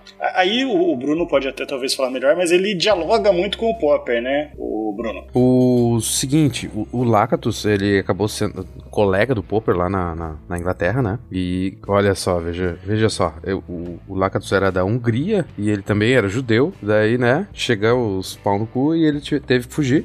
Acabou fugindo pro mesmo lugar que o Popper, viraram um amiguinho lá. E eles, eles apesar de serem amiguinhos, eles estavam sempre brigando uh, produtivamente, né? Uh, construtivamente, digamos assim. E o Lakatos criticava bastante a teoria do Popper. E bem nisso que o André tava, tava trazendo, uh, o Lakatos ele, ele introduz, ele tenta tirar esse, esse elo fraco do Popper de que o, o cientista ele vai abrir mão do, do seu erro, né? Então, eu, ah, tá aqui minha teoria, eu mesmo vou testar e vou mostrar como ela é boa. Não, às vezes tu vai lá e faz um artigo e é outro grupo de pesquisa que vai achar, vai tentar reproduzir e achar um erro. E é justamente isso que o Lakatos fala. É um grupo de pesquisa. Então, uh, que ele chama, perdão, é um, ele chama de programa de pesquisa, né? Então, tem um programa de pesquisa que tá pesquisando coisa tal, ele faz um artigo, um outro grupo lá do outro lado, em outro país, uh, tenta a mesma coisa, não dá certo, indica que um erro, indica aonde foi uh, que o outro grupo errou. Então, ele, o Lakatos, ele traz a importância da comunidade científica. Então, não basta um cientista dizer, tá aqui a minha teoria, ela tá certa, eu não achei erro nenhum. Quem é tu, meu cara? Não, tu é nem, não é ninguém. Vamos ver o que, que é a comunidade inteira, qual o programa de pesquisa vai definir. Então, se ele achar muitos erros, ele pode ter que uh, rever aquela teoria, ele pode. Então, a partir disso, uh, ele traz como se fosse uma, uma questão social, mas dentro da ciência, né? Então ele tira aquela, uh, aquela questão ingênua de que o, o, cientista é nobre e vai abrir mão do seu projeto e vai uh, indicar seus próprios erros, etc. Perfeito. E, e termina um, falando também da questão do, do, do, do ego, né? De, de, que você não tá sozinho, de que você não tem que fazer tudo sozinho, de que né, você não é autossuficiente que precisa dessa, dessa rede. Tem uma, uma história que eu acho que é interessante para a gente entender, então, e até fazer essa ponderação ao Popper, né? Que assim, então, pensa que o astrônomo tá lá observando o, um planeta e ele observa um comportamento anômalo. Ele observa que aquele planeta não está seguindo a órbita que a teoria física traz que, que ele deveria seguir. Né? Então, bom, nesse momento você vai pegar e vai falar: bom, então as leis que prevê o comportamento do planeta estão erradas. A gente vai jogar essas leis fora, a gente tem que considerar outras, né? Porque a teoria foi falseada. Mas pode ser que essa falsificação se torne falsa porque a gente descobre que, bom, existem outros fatores. E aí, geralmente, os cientistas eles, vão, eles não vão simplesmente, bom, vou jogar tudo aqui que eu aprendi no lixo por causa disso, né? Eu vou desconsiderar todas as leis da física porque agora elas são falsas. É, não, a gente vai tentar adaptar a teoria, a gente vai tentar pensar em outras coisas que podem estar atrapalhando é, a rota do planeta. E aí que entra. É, é Lakatos, eu sempre falei Lakatos, Bruno mas aí que entra a, a questão do núcleo duro que o Lakatos vai trazer, né? Aquilo que, é, a princípio, os cientistas eles não vão tentar falsear, eles não vão considerar falso no, no, primeiro problema que se coloca. Eles não vão abandonar a teoria, eles vão formular outras hipóteses. De que, por exemplo, o, o planeta ele está desviando do comportamento porque tem um outro planeta exterior que, que vai interferir na órbita. E isso pode ser, inclusive, isso é, o Bruno de novo pode me corrigir qualquer coisa, mas foi utilizado para descobrir planetas do sistema solar, acho que Urano, Netuno, né? E, Isso, exatamente. Mas aí, e se mesmo assim você não conseguir ainda ter problema no cálculo, vou falsear a teoria? Poderia pensar, bom, então essa teoria tem que pensar outra. Não, vamos, peraí, é, isso é a melhor teoria que a gente tem, a gente não tem outra melhor. Lógico que assim, é a comunidade de cientistas. Alguns cientistas vão estar tá tentando adaptar a teoria, mas sempre vai ter aqueles que estão procurando outras teorias novas, até para para se o cara descobrir uma teoria melhor, ele vai brilhar, né? Ele vai ficar ali para a história. Então, tudo isso acontece ao mesmo tempo, né? Mas então, a gente vai formulando outras hipóteses, a gente vai, vai pensando em outros fenômenos que vão estar tá interferindo na órbita desse planeta, né? É, e aí, conforme a tecnologia vai evoluindo, você pode ir, ir explorando esses outros fenômenos. Ah, tem uma nuvem de poeira cósmica que está escondendo um planeta que vai estar tá lá Ah, tá bom, mas então vamos mandar um satélite para pesquisar. O satélite não traz resultados. Ah, mas então eu vou falar que esse satélite sofreu interferência magnética, que, que teve dano. Então, é, o, o, cientista ele não vai simplesmente abandonar a teoria, nem seria racional que ele simplesmente abandonasse a teoria. É, a, a, teoria, ela sempre vai ser trocada, a teoria científica válida, né? Ela vai ser trocada quando tiver outra que explique melhor os fatos. E não simplesmente porque eu encontrei algo que aquela teoria não explica. É, você tem ali o, o, exemplo do Maxwell que eu falei, né? Quando o, o, Maxwell fez a medida lá que correspondia à questão da, da relatividade, né? Do, de que não batia no que eles entendiam até então. Fala, não, o Maxwell deve ter feito a medida errada. Foi o Einstein e foi pelo outro lado. Falou, não, deixa eu bolar aqui uma teoria mais interessante que explique também esse fenômeno do Maxwell. Mas, no geral, a comunidade científica ficou com, com o que conhecia ali, com a, a, a, mecânica newtoniana, e tá funcionando, né? Não tem nada que funcione melhor, a gente fica com ela. Até que o Einstein, a, a teoria do Einstein, ela começa a se mostrar cada vez mais interessante, né? Não verdadeira, mas cada vez ela explica fenômenos que a teoria do Newton não explica e que se mostra que, que, que realmente ela conseguiu prever de maneira adequada esses fenômenos.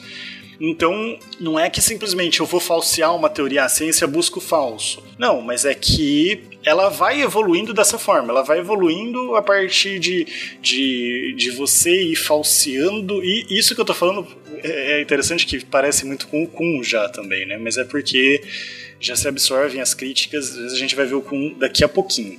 Mas a ciência ela vai evoluindo dessa forma, não porque simplesmente provo que essa teoria é falsa, descartei ela, vamos para as outras. E sim porque você busca teorias cada vez é, que expliquem cada vez mais fatos. E aí que entra a diferença do que o Popper vai chamar de verdade e verossimilhança. Né? A ideia de que a, a verdade objetiva a gente não alcança. Pode até existir, não é questão de existir, de ser tudo relativo ou não, de ser tudo uma simulação.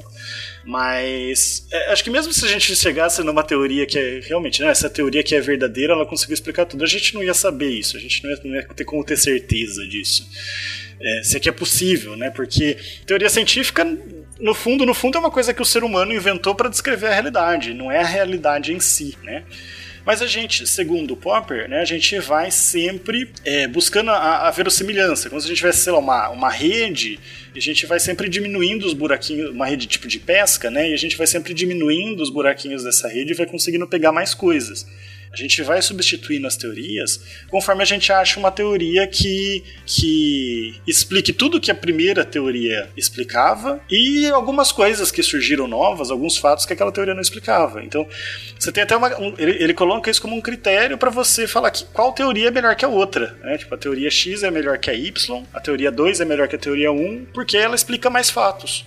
Além de explicar tudo, tipo, a teoria do Newton, né? a, a mecânica física é, newtoniana ela explica todos os fatos assim num nível, vamos dizer assim, num nível que não seja relativístico nem quântico, né? É, mas quando você passa para questões relativísticas, né, a teoria do Newton já não funciona mais. A do Einstein fun funciona tanto para o macro, né, para física, para mecânica clássica, para física macro, mas ele consegue incluir coisas que vão explicar é, fenômenos relativísticos. Então a teoria dele é melhor por causa disso. E isso é interessante, né? Por que, que eu estou destacando isso? Porque se você vai lá no historicismo, que a gente trouxe no cast anterior, eles vão falar que escolher uma teoria ou outra não tem tanta racionalidade, é só uma questão de preferências sociais, preferências ideológicas, né? Que, que, que falam mais sobre a sociedade do que sobre é, o, o que é verdade ou não. Então o Popper dá uma quebrada nisso, colocando um critério para falar que é, que uma teoria pode sim ser melhor que outra. Não que a gente vá sempre indo para frente, né? Pode. O, o Popper não vai trazer esse mito do positivismo, do progresso histórico irrefriável, né? A gente está sempre progredindo, tanto que hoje em dia o pessoal tem que voltar a discutir terra plana, né?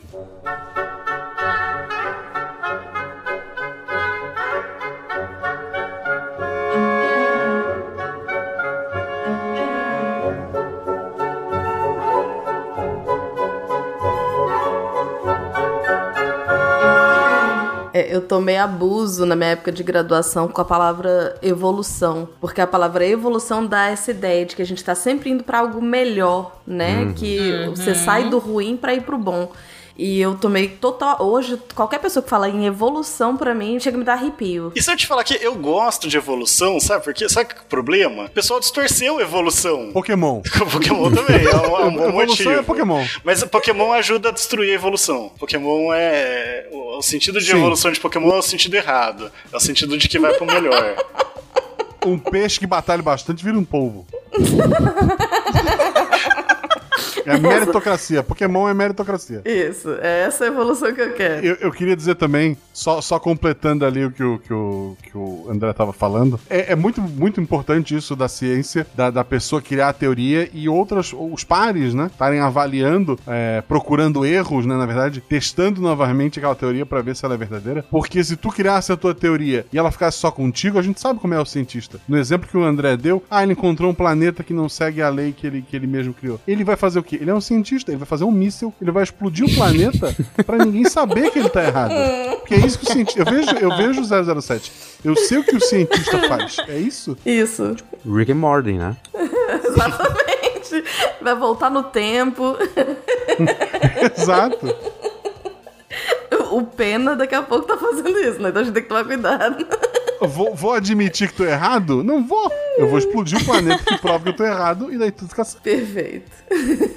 Mas o conceito original, o conceito darwiniano de evolução, não é que a evolução vai pro melhor. A evolução é o mais adaptado para aquele ambiente. Então, assim, não é melhor. É, é, o conceito de evolução é exatamente, às vezes, o que as pessoas querem usar, né? Você fala, ah, a, a teoria evoluiu para a teoria tal. Não porque a teoria tal é melhor, mas porque ela é mais adaptada para aquele contexto histórico. Ela serve mais aos propósitos daquele contexto histórico. São muitos anos de ranço, André. Você não vai conseguir tirar isso agora. Mas eu concordo com você. É, então, não, isso, isso vem do pessoal da escravidão. Isso vem do pessoal lá que quis usar o Darwin para justificar a escravidão, para falar que o branco é mais evoluído e, portanto, pode escravizar isso. o. É, então. É antigo também essa distorção, né? Mas então, pro Popper, a, a ciência ela sempre busca essa verossimilhança. Pode ser que, que, que não quer dizer que vai sempre para frente, né? Ela pode retroagir, mas sempre buscando essas teorias que expliquem mais coisas. Não é, olha só, não é a teoria que tá mais certa, que tem mais chance de estar tá certa, é a que explica mais coisas, né? Porque se eu falar assim, olha, é, amanhã pode chover ou pode não chover, eu tenho 100% de chance de estar certo. Só que minha teoria é inútil, não serve para nada. Então a teoria melhor não é a que tem mais chance de estar certa, é a que explica mais fatos é, de uma forma mais, mais, mais justificada, né? Que, que consiga prever mais fatos, que consiga ser usado, é, tem uma probabilidade maior de ser verdadeira. Sobre o que o André comentou antes, que eu falo de um jeito, Lacatus, e ele fala de outro jeito, que eu não lembro como é que era, Lacatosh. Lacatus. Uh, Lacatus, isso. E uh, o Lacatus é húngaro, né? Então o nome dele é húngaro e casualmente significa chaveiro. E o nome dele não é esse, na verdade, é outro nome, porque ele mudou o nome quando ele tava fugindo, então nem sei qual é o nome original dele. Mas tem um site que eu vou fazer propaganda, tá? Não estamos ganhando. Uh, pô, eles podem. eles podem fazer propaganda agora, né? Mas é, Forvo é muito legal. Ele tem pronúncias de zilhões de línguas e é pessoa, pessoas nativas que botam a pronúncia. Então, o nome do Lakatos em húngaro é Lokotos. Não sei se estou pronunciando corretamente, mas além disso, pasmem vocês, os nomes dos os nomes em alemão que a gente falou não estão também corretos. A gente não tá falando certo certo, né? Mas. Era K-pop. É, o pessoal da física chama, por exemplo, de. É que no vácuo não tem som.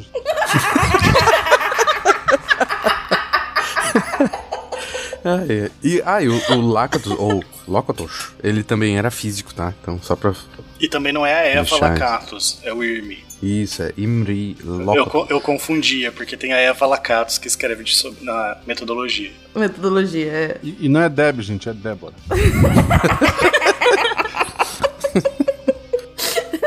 tá, ok, vamos lá.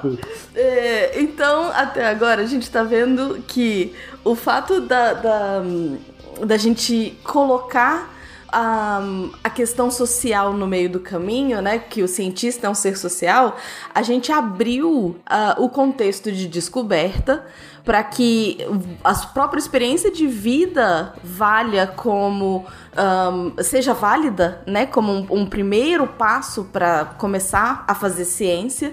E aí a gente entra na justificação, que é o contexto de justificação, que é a ideia de que, ok, eu usei a minha experiência de vida, usei uma experiência pessoal, usei um acontecimento específico para poder começar, mas agora eu vou ter que arrumar, enfim, métodos científicos para poder justificar o que eu tô fazendo. E aí isso leva a, a possibilidade, isso leva não.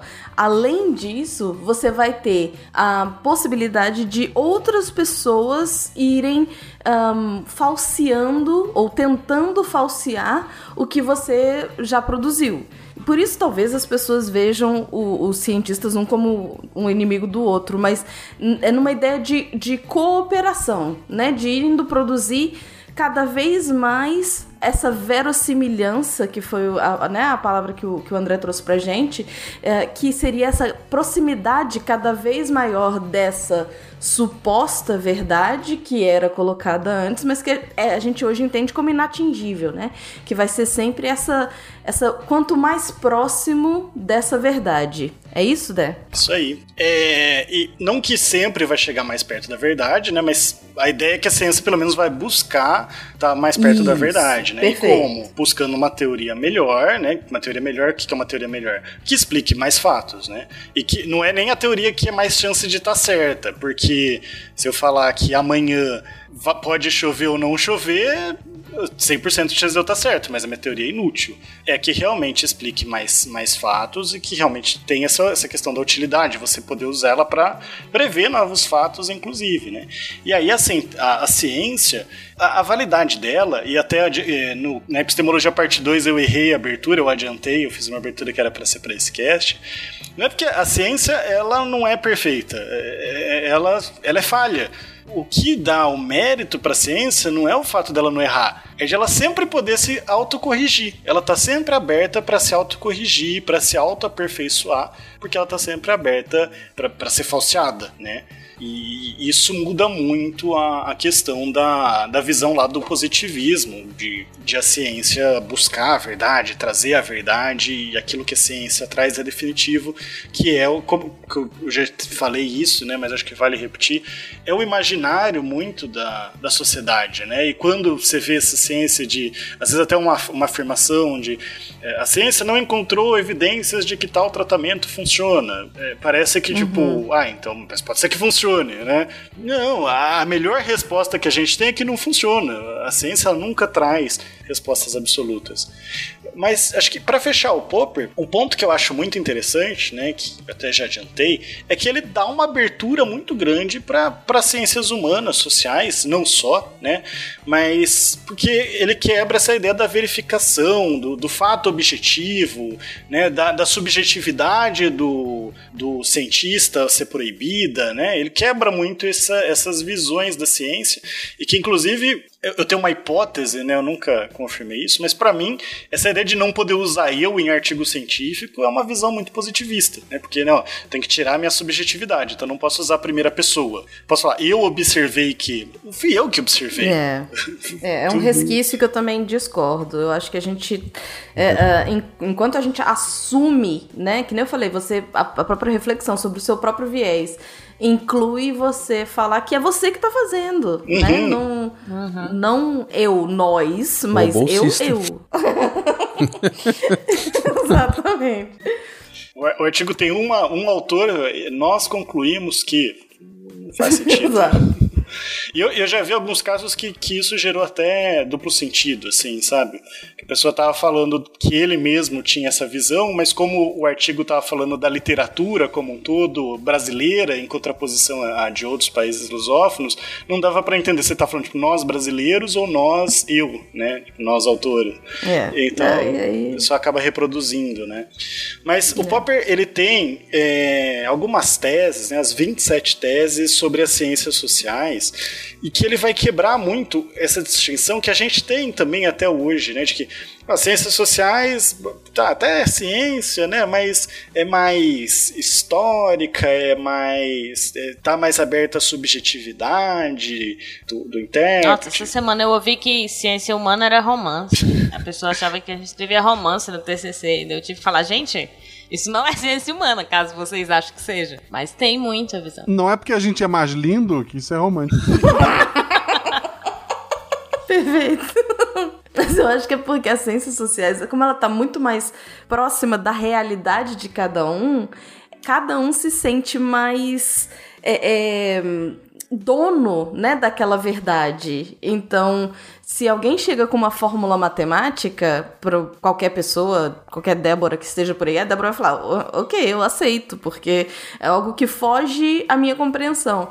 Mas se eu estiver falando de, sei lá, né, da, da, da vida política, se eu estiver falando da saúde, se eu estiver falando de comportamento, aí a pessoa fala, não, peraí, mas isso não é o que eu tô vivenciando, né? Então você termina tendo, é, pela proximidade, as pessoas também entendem que aquilo é menos ciência, porque se eu tenho, se eu alcanço, né, se eu tenho esse conhecimento também, isso não pode ser tão científico. Ah, antigamente, eu não, sei, eu não sei se ainda tem, porque é a Deb que tá cuidando dessas coisas, porque eu não quero nunca mais ler comentário. Ah, antigamente as pessoas nisso, sei lá, um, cast de geografia. Aí, nossa, que saudade quando o SciCast falava de ciência. Exatamente, exatamente. Essas pessoas ainda existem, Deb? Ah, certo que vai ter nesse cast agora. exatamente. Ah, isso. Tem... Comenta aí. De de Débora, não gostei. Saudade de ciência. tem, tem duas coisas que quebram um pouco essa distinção de ciências é, naturais e ciências sociais e humanas. Né? Uma é o Popper, com essa ideia de, de abraçar o, o, a subjetividade, entender que, que todo cientista é subjetivo, de entender que você, você não tem como comprovar uma teoria, você só tem como falsificar, então é, isso é, acaba surgindo, acaba sendo mais fácil de entender nas ciências sociais. E a outra coisa é que hoje o pessoal fala isso também com as ciências naturais, né? Essas coisas. Não, mas olha aqui, eu tô vendo que a Terra é plana, eu coloquei a régua aqui no horizonte. Então, é, os pseudocientistas também estão acabando com a distinção, estão ajudando aí. É. Você ia falando alguma coisa, Bruno, sobre pseudocientista? Uh -uh. Droga. então tá, então com isso a gente fecha o K-pop. Só, eu só queria trazer aqui uma, uma citação, né, que fala, ó, o método das ciências sociais é a quinta tese, né, das 23 teses sobre as ciências sociais. O método das ciências sociais, como aquele das ciências naturais, consiste em experimentar possíveis soluções para certos problemas, problemas com os quais iniciam as nossas investigações e aqueles que surgem durante a investigação. As soluções são propostas e criticadas, né, então isso está nas duas, né, se uma solução proposta não está aberta a uma crítica pertinente, então é excluída como não científica, embora talvez apenas temporariamente. O que ele está falando? É, é, o método é o mesmo, né? as duas estão sujeitas à subjetividade do cientista, mas isso não tem problema, porque a gente tem o contexto da justificação em que isso vai ser discutido. Né? Então, a, a ideia é trazer soluções para problemas, seja nas ciências sociais, seja nas ciências naturais. Perfeito. E que não é o cientista que precisa ser. É, é claro, o cientista tem sim que fazer algumas eliminações, não vou entrar nesse mérito aqui, mas a objetividade não é do, necessariamente do cientista, e sim do método. É o método que precisa ser objetivo. O cientista, ele vai ter os seus valores, e ele vai continuar tendo os seus valores. Isso não invalida a pesquisa que ele está fazendo, porque a ciência em si, ela se baseia na objetividade do, do método. método. Perfeito, perfeito, perfeito.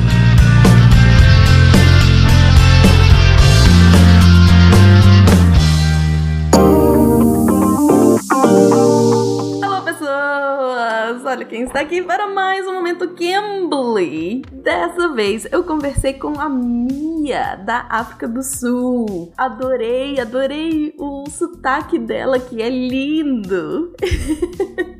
e espero que vocês curtam também. Achar alguém para falar de epistemologia não é uma coisa muito fácil, né? Então uh, eu vou botar um trechinho para vocês da nossa conversa em que eu explico para ela o porquê. Primeiro,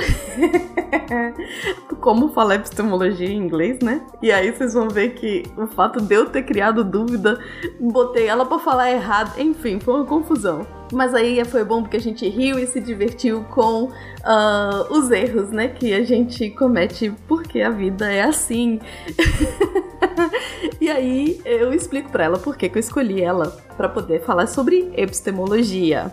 Escuta esse trechinho então. And this week we will be talking about, not sure how to pronounce that, epistemology, epistemology, epistemology, epistemology, which is the construction of knowledge, right? How we build knowledge. Yes. So, um, why would you like to talk to me about epistem epistem? Oh my goodness! Now you see, you would to me. I'm sorry. Epistemology? Yeah, it's just um, I saw that you have a postgrad and a graduate, so a, a graduate degree. So that means that you had to think about how knowledge is constructed. E então ela é formada em psicologia, ela tem pós-graduação em psicologia. E aí eu pedi para ela me falar um pouquinho, né, sobre como, como se dá essa construção do conhecimento e tal. E, um, e ela falou sobre a questão de critical thinking, né? Da gente criar esse pensamento crítico, que ela acha que é isso que vai diferenciar o conhecimento comum, né? O common knowledge uh, de um do, do conhecimento científico. Enfim, então escutem aí esse trechinho que ela fala de critical thinking. Especially if you study in humanities, then you are taught critical thinking skills. I think that's the most that's probably the most important thing. I mean, that's how you differentiate between fact and fiction. E é isso. E eu, eu enfim, concordei, a gente ficou conversando sobre como como fazer, né? Como como fazer essa as, as pessoas pensarem criticamente. Então foi muito legal. E aí, a conversa vai entrando por outros caminhos e a gente começou a falar só de, do quanto ela é obcecada por conhecimento. Que ela adora, se eu der um tema, ela vai falar desse, ela vai pesquisar esse tema por 24 horas, porque ela é, adora. E aí ela usou uma expressão que eu amo em inglês, que é to go down the rabbit hole que é uma referência a Alice no, no, País das Maravilhas, quando você, quando ela cai no buraco do coelho né? Que você quando cai nesse buraco, é um buraco sem fundo, né? Que você vai e pesquisa uma coisa, quando você vai ver, você pesquisa outra coisa, você vai ver, você pesquisa outra coisa, lá, e é uma coisa sem fim. Então, eu selecionei mais esse trechinho só para vocês verem ela falando essa paixão dela pelo conhecimento, que foi linda de ver e de ouvir. Eu amei ter aula com a Mia. Escuta aí. Like basically going down the rabbit's hole and then um, you know I kind of because I I'm I think I'm obsessed with knowledge. E é isso, e é isso. Tive mais uma aula deliciosa no Cambly e você tá aí dando mole que ainda não se inscreveu no Cambly.com. Cambly se escreve C-A-M-B-L-Y. Cambly.com. E o que é que tem de novo esse mês? Qual que é a novidade que o Cambly tá trazendo pra gente esse mês? Que se você se inscrever, se você usar o nosso código SciCastPack, P-A-C-K, você ganha um pacote de materiais exclusivo da Cambly. É um guia estruturado com reading, gramática, vídeo aula, apostila de exercício, espaço para tirar dúvida com o professor ativo, tudo. Gente, corre lá, corre lá, clica no link que tá aqui no post ou acessa cambly.com e coloca o nosso código SciCastPack. É isso, até daqui a pouco!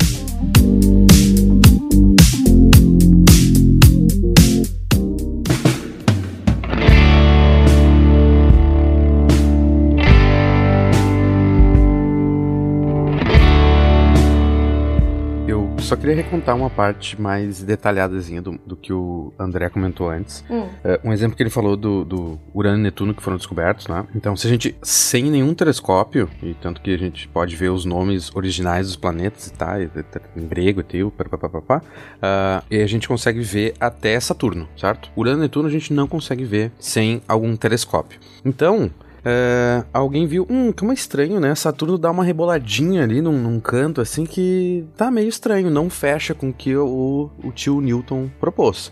Então, em vez deles jogarem fora como inicialmente proposta por Popper, joga, joga fora a teoria do Newton, porque não fechou nesse caso. Eles disseram, hum, talvez tenha uma, talvez tenha alguma coisa que tá abalando com Saturno. Eles foram ver, né, um, um cara lá que eu não vou lembrar quem foi, calculou e disse, pá, ó, segundo o quanto que Saturno se mexe mais, ou sai de órbita, o período, uh, o planeta deve estar tá para lá. E foi batata que rapidinho encontraram o Urano. Daí disse, nossa, que legal, o Newton é muito foda, viu, funciona. Daí viram que Urano também não estava exatamente dentro das como as leis de Newton estavam prevendo para que ele tivesse a órbita dele. Daí disseram, óbvio, é a mesma coisa, né? Então disseram, deve ter outro planeta. Foram lá, pum, acharam Netuno. Daí, nossa, meu Deus, Newton é o melhor dos caras.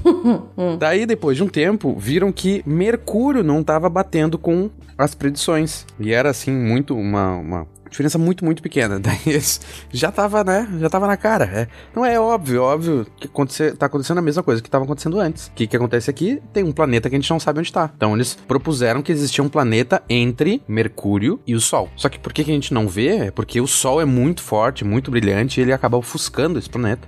Eles até deram nome, porque tava, era tão certo que tinha um planeta ali que eles deram um nome de Vulcano, né? Tipo Vulcan, do, que nem o do Spock.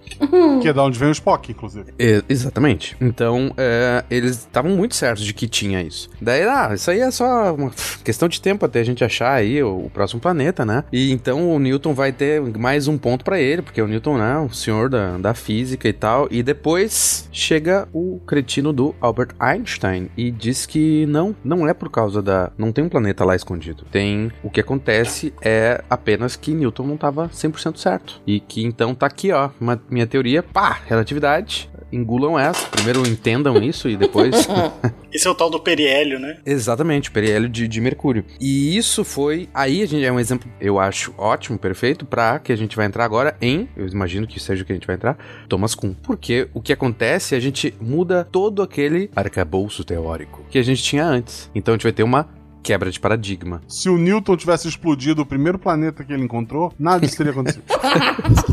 Exatamente. Protegendo seu legado, né? Maravilha. Então é isso. Então a gente entra agora em quebras de paradigma. O que, que seria quebra de paradigma? Esse termo paradigma ele acaba sendo utilizado muito de uma forma muito é, vulgarizada. Não vulgarizada, vulgarizada não é a palavra. Eu falei errado já, né? Poxa. Não, não, mas é porque as pessoas usam. É, é virou uma palavra comum Banalizada. e terminou perdendo isso. Isso. Qualquer coisinha, né? Tipo, mudei o paradigma aqui, mudei o paradigma da minha vida. Mas é, isso não tem problema nenhum, lógico, mas é, é importante a gente eu falar isso porque pra gente entender que o paradigma no Kuhn, no Thomas Kuhn, ele é alguma coisa bem forte, tá? Ele é uma coisa que é, é realmente uma mudança brusca de pensamento, tá? O, o Kuhn, e já o Bruno trouxe o contexto do Popper, né? O Kuhn é americano, estadunidense, né? Mais ou menos contemporâneo ao Popper físico, né? e filósofo, historiador. Acho importante, porque assim, o Bruno falou muito do físico e eu acho super importante, mas em especial fazer essa associação com filosofia que algumas pessoas traçam como se fossem coisas muito distintas. É, e diferente do, então... do Rousseau, né, que a gente falou, que ele se filósofo, físico, matemático, na verdade era tudo a mesma coisa, aqui já não, né, porque a gente já tá em 1922 uhum. a 1996 a vida do Kuhn, então é, já são coisas diferentes mesmo, né, mas vai historiador da ciência, filósofo, filósofo, né? E ele vai escrever o livro A Estrutura das Revoluções Científicas, que ele vai falar, basicamente, que o, desenvolvimento científico ele, ele é determinado por mudanças sociais que marcam uma descontinuidade histórica e que o progresso científico ele não vai se dar pela acumulação gradual de conhecimento. A gente vai cada vez aprendendo mais, cada vez descobrindo mais e que as, as pessoas vão só tipo, ah, surge aqui uma nova descoberta, um novo artigo, a gente descobriu uma coisa nova.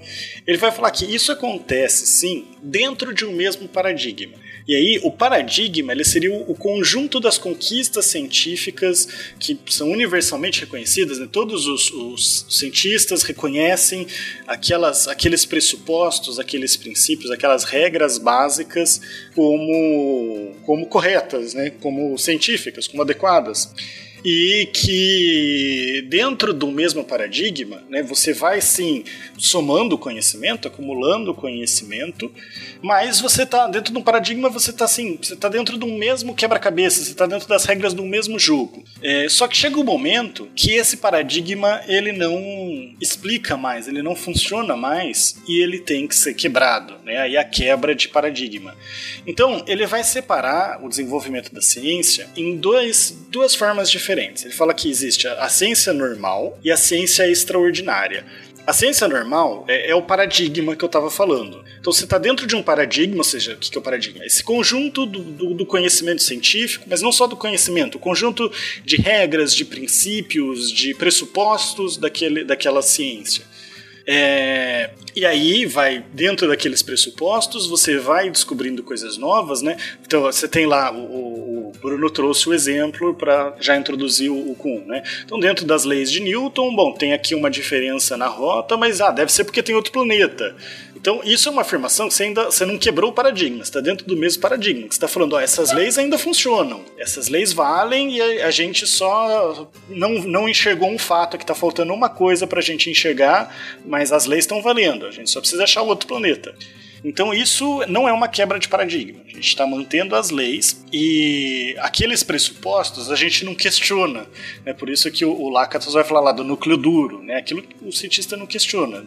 Está muito ligado aqui com o Kuhn, apesar de serem visões diferentes. Tá? E eventualmente aparece algum fenômeno que não se ajusta naquele paradigma, e aquilo ou ele vai você tenta encaixar de alguma forma dentro do paradigma, ou você simplesmente ignora. Né? Acontece. Ah, não, foi uma medição errada, ou lembrei do o guia do Mochileiro da, das Galáxias que o Fencas gosta de citar, né? Às vezes é a realidade que tá errada, o guia tá sempre certo. Perfeito. Só que chega um ponto que começa a ter tanta inconsistência com aquele paradigma que ele não se sustenta mais. E aí a gente tem a ciência extraordinária. Aí a gente tem a revolução científica. A revolução científica, ou seja, a quebra de paradigma que é quando o paradigma predominante é posto em dúvida, porque ele já não explica muita coisa, começam a surgir propostas de novos paradigmas que vão concorrendo entre si, né? E a gente tem a ideia da, da teoria do Einstein, é, hoje mesmo, a gente tem várias tentativas de teorias de unificar. A gente está usando muito física, né? Porque o Bruno tá aqui, então se eu falar alguma besteira, ele tá. Porque é mais legal. Você tenta unificar a quântica com a relatividade e, a, a mecânica clássica, né? Então você vai surgindo teorias para tentar unificar tudo, teorias que concorrem entre si. Uma hora alguma dessas vai, vai se destacar e aí a gente possivelmente vai estabelecer um novo paradigma. E aí muitas das regras que a gente considera hoje, que a gente entende hoje como como aquelas regras que não são questionadas, né, elas possivelmente vão ter que ser repensadas.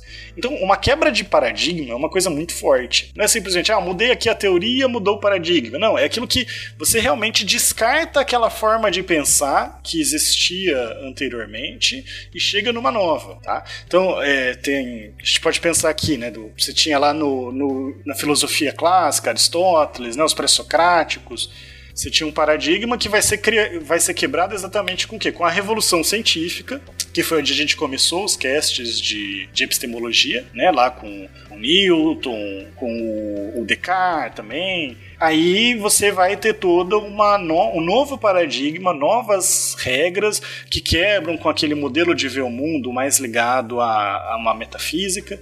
Aí depois você tem outra quebra de paradigma com Einstein, que vai falar que não, essas leis do Newton, elas não, não servem para explicar certos fenômenos, então elas têm que ser repensadas. Então, não é simplesmente acumulação de teorias. Essa quebra de paradigma é uma coisa mais forte. É você pegar aquilo que você entendia como, como inquestionável na ciência e falar: oh, isso aqui não, serve mais, isso aqui não vale mais. A gente pode pensar, pegar um exemplo da biologia, a gente pode pensar no Darwin, né? A, a questão da evolução, você tinha as teorias fixistas, né, a ideia de que uh, as espécies nasceram daquele jeito e, e, são daquele jeito desde o início.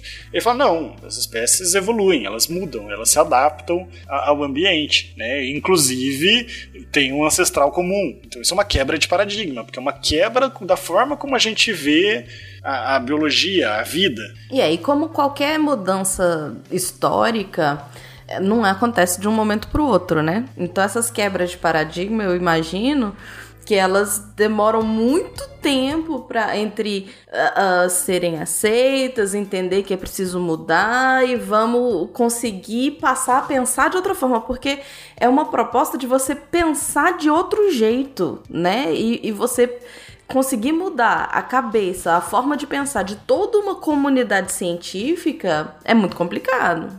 Tanto que o Darwin ele demorou um tempão para publicar os trabalhos dele, exatamente porque ele falou: não, a, a sociedade ainda não tá pronta para isso que eu tô escrevendo. Ele só publicou porque tinha uma outra pessoa que tava chegando às mesmas conclusões que ele. Ele falou: não, peraí, deixa eu publicar aqui porque senão vão roubar aqui minha, minha teoria. Tanto que isso que tu falou, Deb uh, que demora um tempo e todo mundo se reacostumar de parará, tem. Uh, deve ser no, no, livro do Kuhn. Ele fala lá que essa época aí de transição para criar uma nova ciência normal uh, é quando tu tem que reescrever os livros, tu, tu tem que refazer manuais e. Como é que ele fala? Não lembro agora como ele fala exatamente, mas é, não basta tu só fazer um adendo num livro, por exemplo. Ah, tem um livro de física novo que daí, depois do, do, do Einstein. Não, tu, tu, tem que reformular todas aquelas teorias que tu tinha antes e ver como que elas se encaixam como tudo tu tem que refazer, certo? Então tu cria mais e daí no que a gente tinha falado lá do, do, do Lord Kelvin há um bom tempo, a gente ele tinha poucas questões na física, mas depois com um novo paradigma, tu tem que rever tudo segundo aquele, aquela nova, aquele novo arcabouço teórico. E com isso tu vai gerar novos problemas e novas dúvidas, novas questões e tem que reescrever um monte de coisa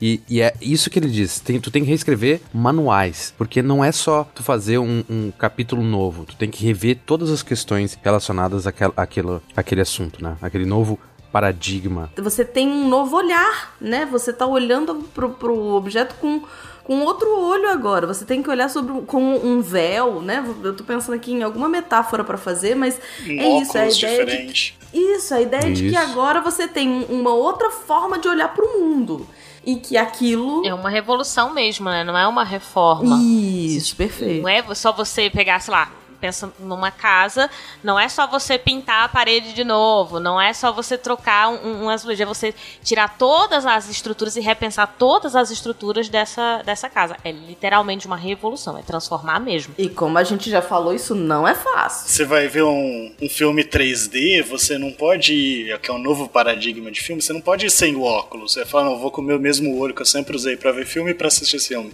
O filme vai ficar horrível, você tem que pôr o óculosinho 3D. Então você tem que mudar é. a forma de ver. Isso. Sim, tu tem que ver ele horrível em 3D. Tanto que, um exemplo que eu comentei no outro cast de, de, de, placas tectônicas, mas tem a teoria mesmo nova, assim, pá, que remodelou, que teve a revolução, novo paradigma das placas tectônicas, foi lá em 1966 5, eu acho, ou na década de 60. Enquanto que eu teve um, um, professor aqui da URGS que ele me comentou que quando ele era aluno, na década de 80, ainda tinha professores que. Uh, não, eu não acredito nessa história de placas tectônicas. Isso aí, sabe, no cantinho assim, não, isso aí é, é balela, é, daqui a pouco passa. Mas a. E é justamente daí a gente casa com o que a gente falou antes do, do Lakatos, ou Lokotos, que a ciência não, não, não tá querendo saber o que, que um indivíduo tá achando. O que, que tu achou da, da vacina, senhor? Tanto faz. Porque é uma avaliação da comunidade científica como um todo. Então, se a gente for ver, sei lá, tem um, um cara aí que não, não sei o nome, um professor da USP que é famoso, climatologista, pipipipopó, e ele diz, não, porque aparece em tudo que é programa de TV, não existe aquecimento global, não existe. Mas olha quantos, que, que comunidade científica tá falando? Quanto é. uma pessoa, uhum. né? Então, é aquela coisa do ego, do, do, Então, a gente, neste quesito, a gente tem que lembrar do Lácados falando que quem vai regular tudo isso são os programas de pesquisa, a comunidade científica, né? Uhum, perfeito. Deb,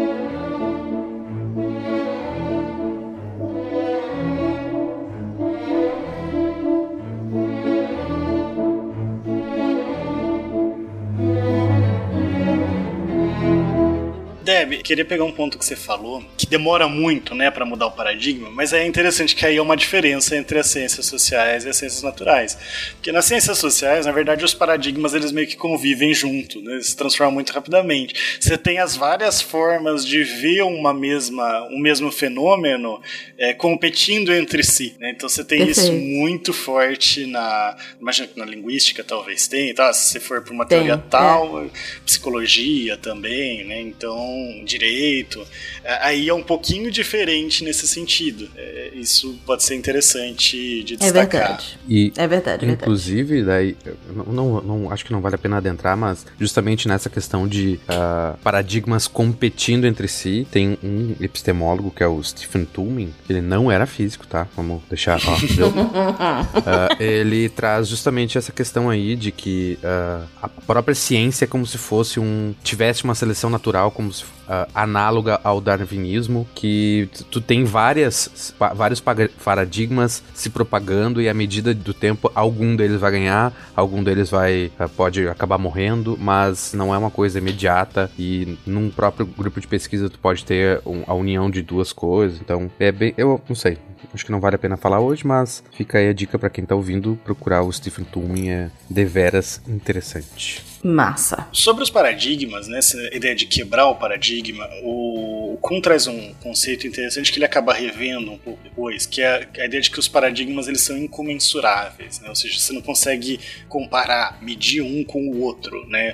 Ele vai falar que racionalmente, né, esses dois paradigmas eles não são comparáveis, porque cada um ele tem a sua própria forma de interpretar os fenômenos, né, de, de falar, de, até de falar quais fatos são relevantes né? O, o que, que vale a pena estudar. Aquilo que eu falei, no paradigma você tem, tem fatos que não vão ser considerados porque não encaixam nos princípios, no, naquilo que aquele paradigma procura, é, coloca, e que no outro aquele fato vai ser mais relevante, então ele vai ser às vezes determinante para definir as regras, da, as regras científicas, os princípios, os pressupostos científicos, né?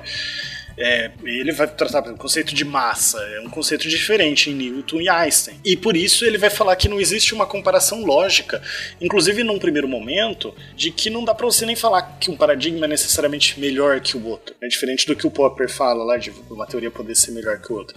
Vai falar que são jogos diferentes. Né? Tipo, você vai falar de comparar um jogo de basquete com um jogo de tênis. Né? Nem um ponto vale a mesma coisa. Um ponto em basquete não vale a mesma coisa que um ponto em tênis. Então que não daria para comparar. Depois ele acaba revendo um pouco isso e ele vai falar que vai acabar admitindo, ele vai um, ele faz umas reflexões sobre os críticos dele e ele acaba admitindo que nem todos os conceitos mudam de significado de um paradigma para outro, que é possível sim você fazer intersecções, fazer comparações né? Mas ele ainda bate um pouco nessa questão, é, influenciada ali pela, por aqueles críticos do positivismo, de não necessariamente ter uma, uma questão racional na mudança de paradigma. E isso é um ponto que, de certa forma, diferencia ele é, do Popper, né, que às vezes a quebra de um paradigma pode se dar por, por motivos sociais, por exemplo. Então, como eu disse, ele acaba relativizando, ele acaba entendendo que não, é, dá para comparar, tem umas questão, uma questão de racionalidade, mas não necessariamente os cientistas eles vão seguir, né? Muitas vezes eles vão acabar abraçando uhum. o paradigma porque ele acha mais consistente, é, enquanto o outro cientista vai falar não, o paradigma novo é melhor. E os dois têm motivos racionais para defender os seus paradigmas, porque às vezes explicam coisas diferentes. Então, para ele não tem muito uma questão de racionalidade de você decidir por mudar de um paradigma para o outro. Acaba sendo mais decisões fundamentadas, mas preferências pessoais. É, então, a ciência ela tem sim os critérios objetivos, mas ela também acaba sendo determinada por fatores subjetivos, né, pelas subjetividades. E isso faz sentido, né? Até o que a gente quer pesquisar, o que a gente vai pesquisar é, é, é, um resultado da época. É uma questão social, uma coisa que depende do que aquela sociedade considera importante, é, os valores que aquela sociedade tem. Então tem uma questão de racionalidade, mas... e de quem está fazendo a ciência, né? que isso é uma das coisas que eu tava andei pensando recentemente, que é se você tem um grupo muito uh, específico, né, de um, um, um, grupo social mesmo, fazendo pesquisa, um, os interesses são específicos e a visão dos outros grupos é uma visão muito parcial. Então, a partir do momento que você passa a ter mais gente diferente fazendo ciência, você consegue é, ver mais coisas, né? O, em alguns textos da, da, da, da, semana que eu, que eu fiz no final do, do de SciCast, eu chamei Emerson, que é redator nosso aqui, que não, não se identifica com nem gênero feminino nem gênero masculino. E um, a proposta era ele, ele barra ela falando assim: a, a gente não tem essa representatividade, a gente não tem essas pessoas fazendo ciência né? Que foi era um, um dos meus apelos para que essas pessoas venham fazer ciência de forma divertida com a gente, porque a gente precisa de outras visões, até para entender problemas que a gente não consegue alcançar porque a gente não vive aquelas realidades, né? Então eu acho que essas, essas coisas elas vão mudando não só por uma realidade histórica, mas também por uma realidade de quem é que está fazendo essa ciência, quem que está olhando para essas pessoas, né? Exato. E aí a importância de ter uma diversidade do, na, na, ciência, em quem produz o conhecimento científico, né? Você não ter só Exato. cientistas homens brancos, que, que é, cis, héteros, que geralmente foi o padrão por muito tempo, né? E ainda, ainda provavelmente, provavelmente não, né? Ainda é a maioria. É, e, mas interessante destacar, até para a gente fechar o Kun, que ele, até por essa visão, né, ele acaba influenciando. Oi? pra gente fechar o Kun, desculpa. Olha só, olha só. ah, esse cast tá ótimo. Kun e núcleo duro eu aceitei. Agora, fechar o cu não tem como. Não, não tem o que fazer, não, não dá. Tá, então a gente deixa o Kun em aberto, então. Cuidado com o peru vista. É, eu ia falar isso. Lembro que tem o um peru, meu Deus, esse cast. Abriram as portas aqui da série. Socorro. Desculpa, vai. Fecha o cu. O, mas o, o Kuhn, então, ele abriu muito as portas para ciências sociais. É exatamente essa questão da sociologia do conhecimento, primeiro.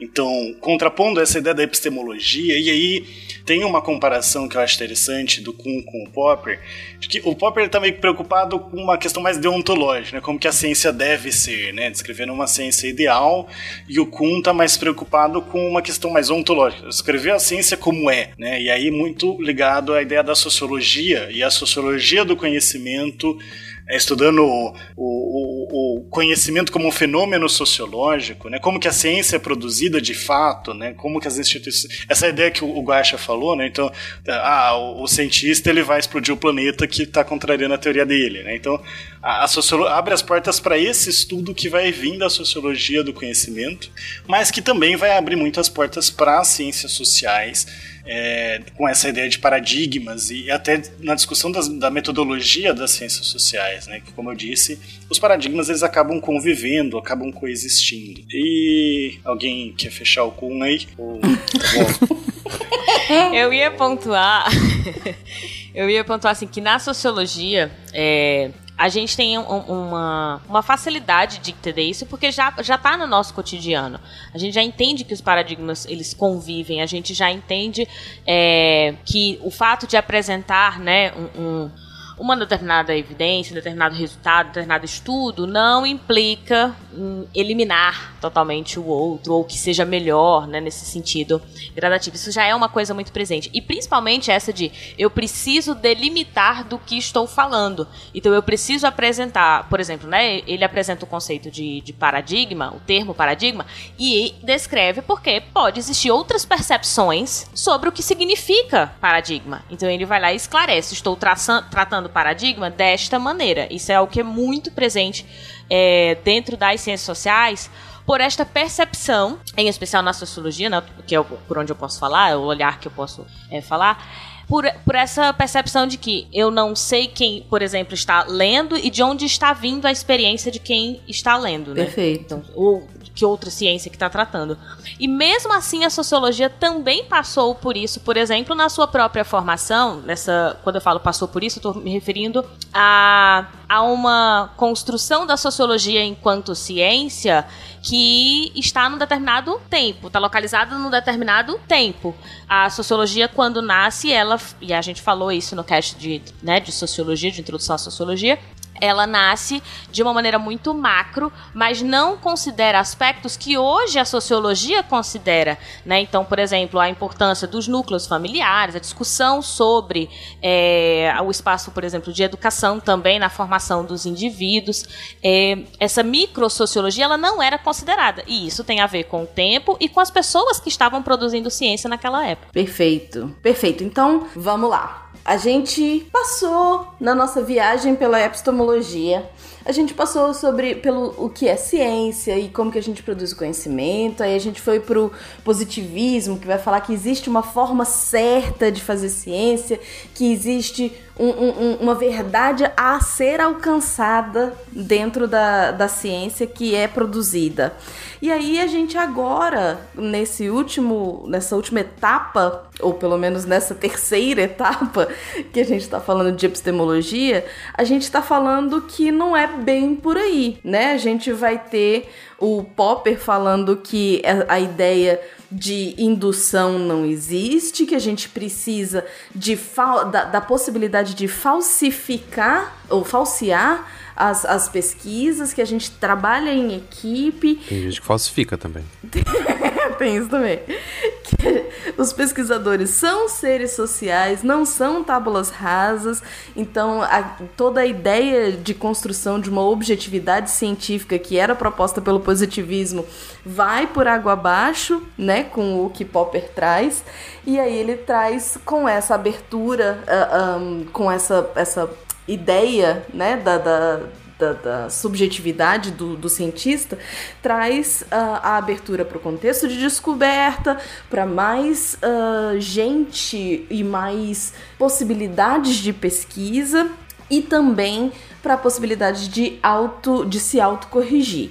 E aí entra o Kuhn falando que a gente tem paradigmas, em que a gente tem uh, que o paradigma seria a ciência como a gente entende, o nosso normal, a forma de fazer ciência, mas que ela também vai ter quebras desses paradigmas com revoluções que vão mostrar novas formas de fazer ciência, seja porque aquela não está mais dando conta de responder a tudo que está acontecendo, seja porque outras descobertas ou tecnologias, enfim, apareceram que permitiram essa nova forma da gente olhar para o mundo. É isso? Para fechar, né? Então, epistemologia, se não ficou claro, é discutir exatamente o que é o conhecimento, né? Não só o conhecimento científico, como ele é produzido, seus limites.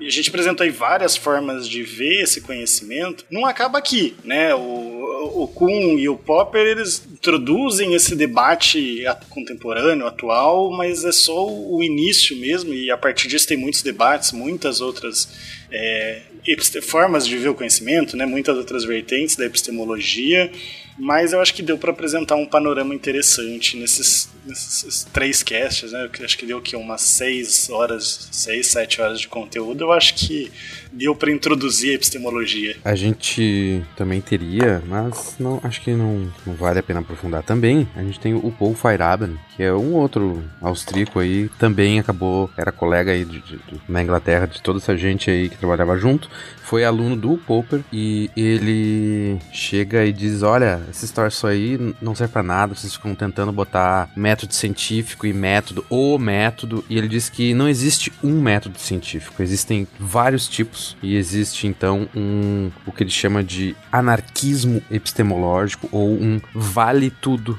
metodológico, né? Então uhum. que não é só seguindo a risca esse métodozinho aí que a gente consegue uh, avançar ou ter novas teorias E ele dá vários e vários exemplos aí históricos. Ele também era físico, a gente tende a ser chato. E... eu ia perguntar se esse métodozinho era o da física. E eu acho engraçado porque quando eu vi, eu sempre vi o Fire Abend por, por outros, né? E sempre o pessoal descia a lenha nele e falou: Nossa, esse cara, Exatamente. pra ele, tudo vale, né? Tipo, parece que tudo vale. Anarquismo científico, o que você quiser vale, ciência freestyle, terra plana. É... E quando eu fui ler ele, eu falei: Mas não é bem assim. É, é. Só que também ele, ele, ele diz que, olha, é válido, é um tipo de conhecimento que a gente não tem prova, mas é válido, uh, por exemplo, a astrologia. Porque, segundo o, o Popper, não dá. Astrologia, e segundo o Lakatos também, não, não vale. Astrologia não dá, não dá pra falsear, não dá pra isso, não dá pra aquilo. Então não é ciência, é pseudociência. Agora, e teoria de cordas? Também entraria na, na como não ciência, segundo os critérios do Popper uhum. etc. E vai dizer para um, um físico que estuda isso que não é ciência, né? Uhum. Então, sei lá, é complicado e é, eu acho eu acho muito complicado o Feyerabend. Eu nunca, eu só li uns textos mais resumidos, nunca li um livro dele inteiro porque é incrivelmente complicado, eu para mim pelo menos. Mas para me redimir, gostaria de lembrar que Uh, todos essa, esses quatro físicos aí que a gente comentou, que eram epistemólogos, e eles, o ápice de, de quando eles estavam debatendo foi lá na década de 60, o finzinho da década de 50 e que hoje em dia a gente tem vários outros epistemólogos e a maioria não é da física, tá? Então eles são gente mais de boa. Tem uhum. um, o Ernst Mayr, uh, sei lá, Ian Hacking, Timothy Lenoir, o próprio, acho que dá para encaixar, uh, o próprio Bruno Latour, né? Então, e que hoje em dia talvez se proponha, alguma dessas pessoas propõe que a gente não tem realmente um método, como o Karl Popper tá, propunha lá, ou até o Francis Bacon há muitos séculos atrás, mas que cada uh, especialidade na ciência, então a gente vai ter uma metodologia específica para física de partículas, uma metodologia um pouquinho diferente para teoria de cordas, outra para biologia, outro manual para sociologia. Então, Uh, a ciência hoje, segundo essas outras fontes mais modernas, contemporâneas nossas agora, é, é, não é tudo igual, tudo imutável, e mas também não é um vale tudo dedo de gritaria que nem o Fire propunha. É. Então. Eu comecei o episódio falando que a gente provavelmente não ia parar aqui, que tinha muita coisa para produzir. Pois tá vendo? É, a é... pauta. É. A pauta é seu, mas apresentamos mais aí. E também lembrar o ouvinte, né, que a gente pegou pontos, né, a gente citou aqui, mas não se aprofundou muito na, na, na vida de todo mundo. O, o, Popper, por exemplo, tem todo o lado religioso dele, né? Hã? Não, não, não é. O, o Papa não é Popper? Não tem um grupo. Caramba, eu pensei que ele tá falando sério, que droga!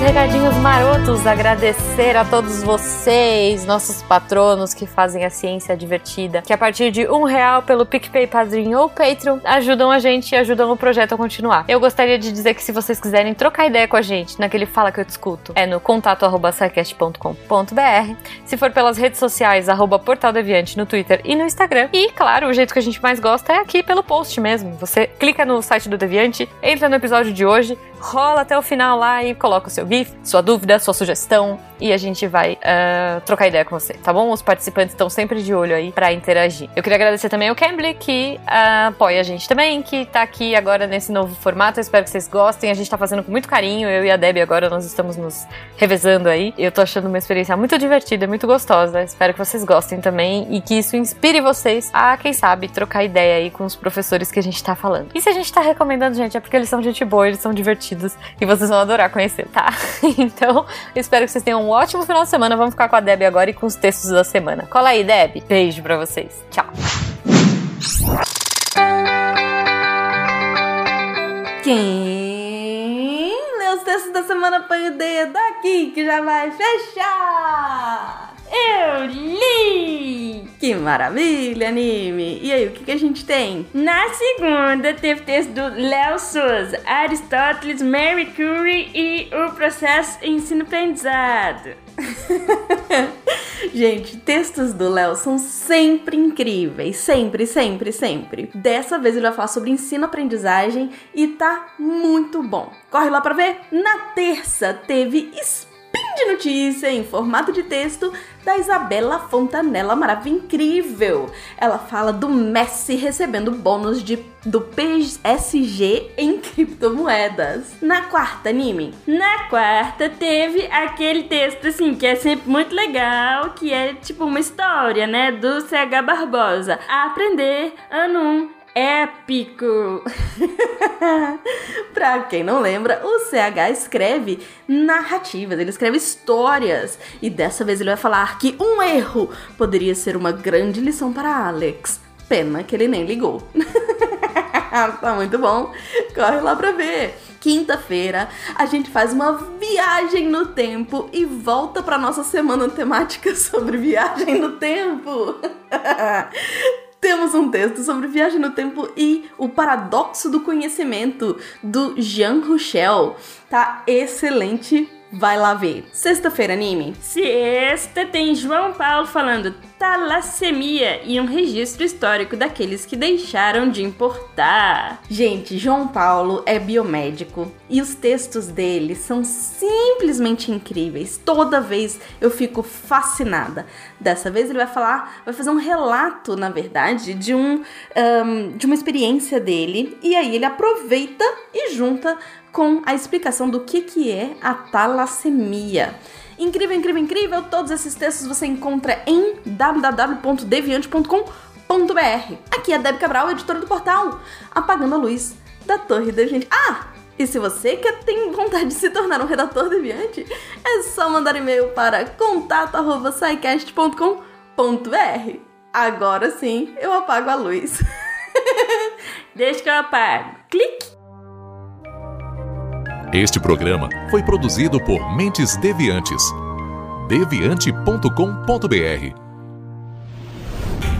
Este programa foi editado por Talkcast. Edições e produções de podcast.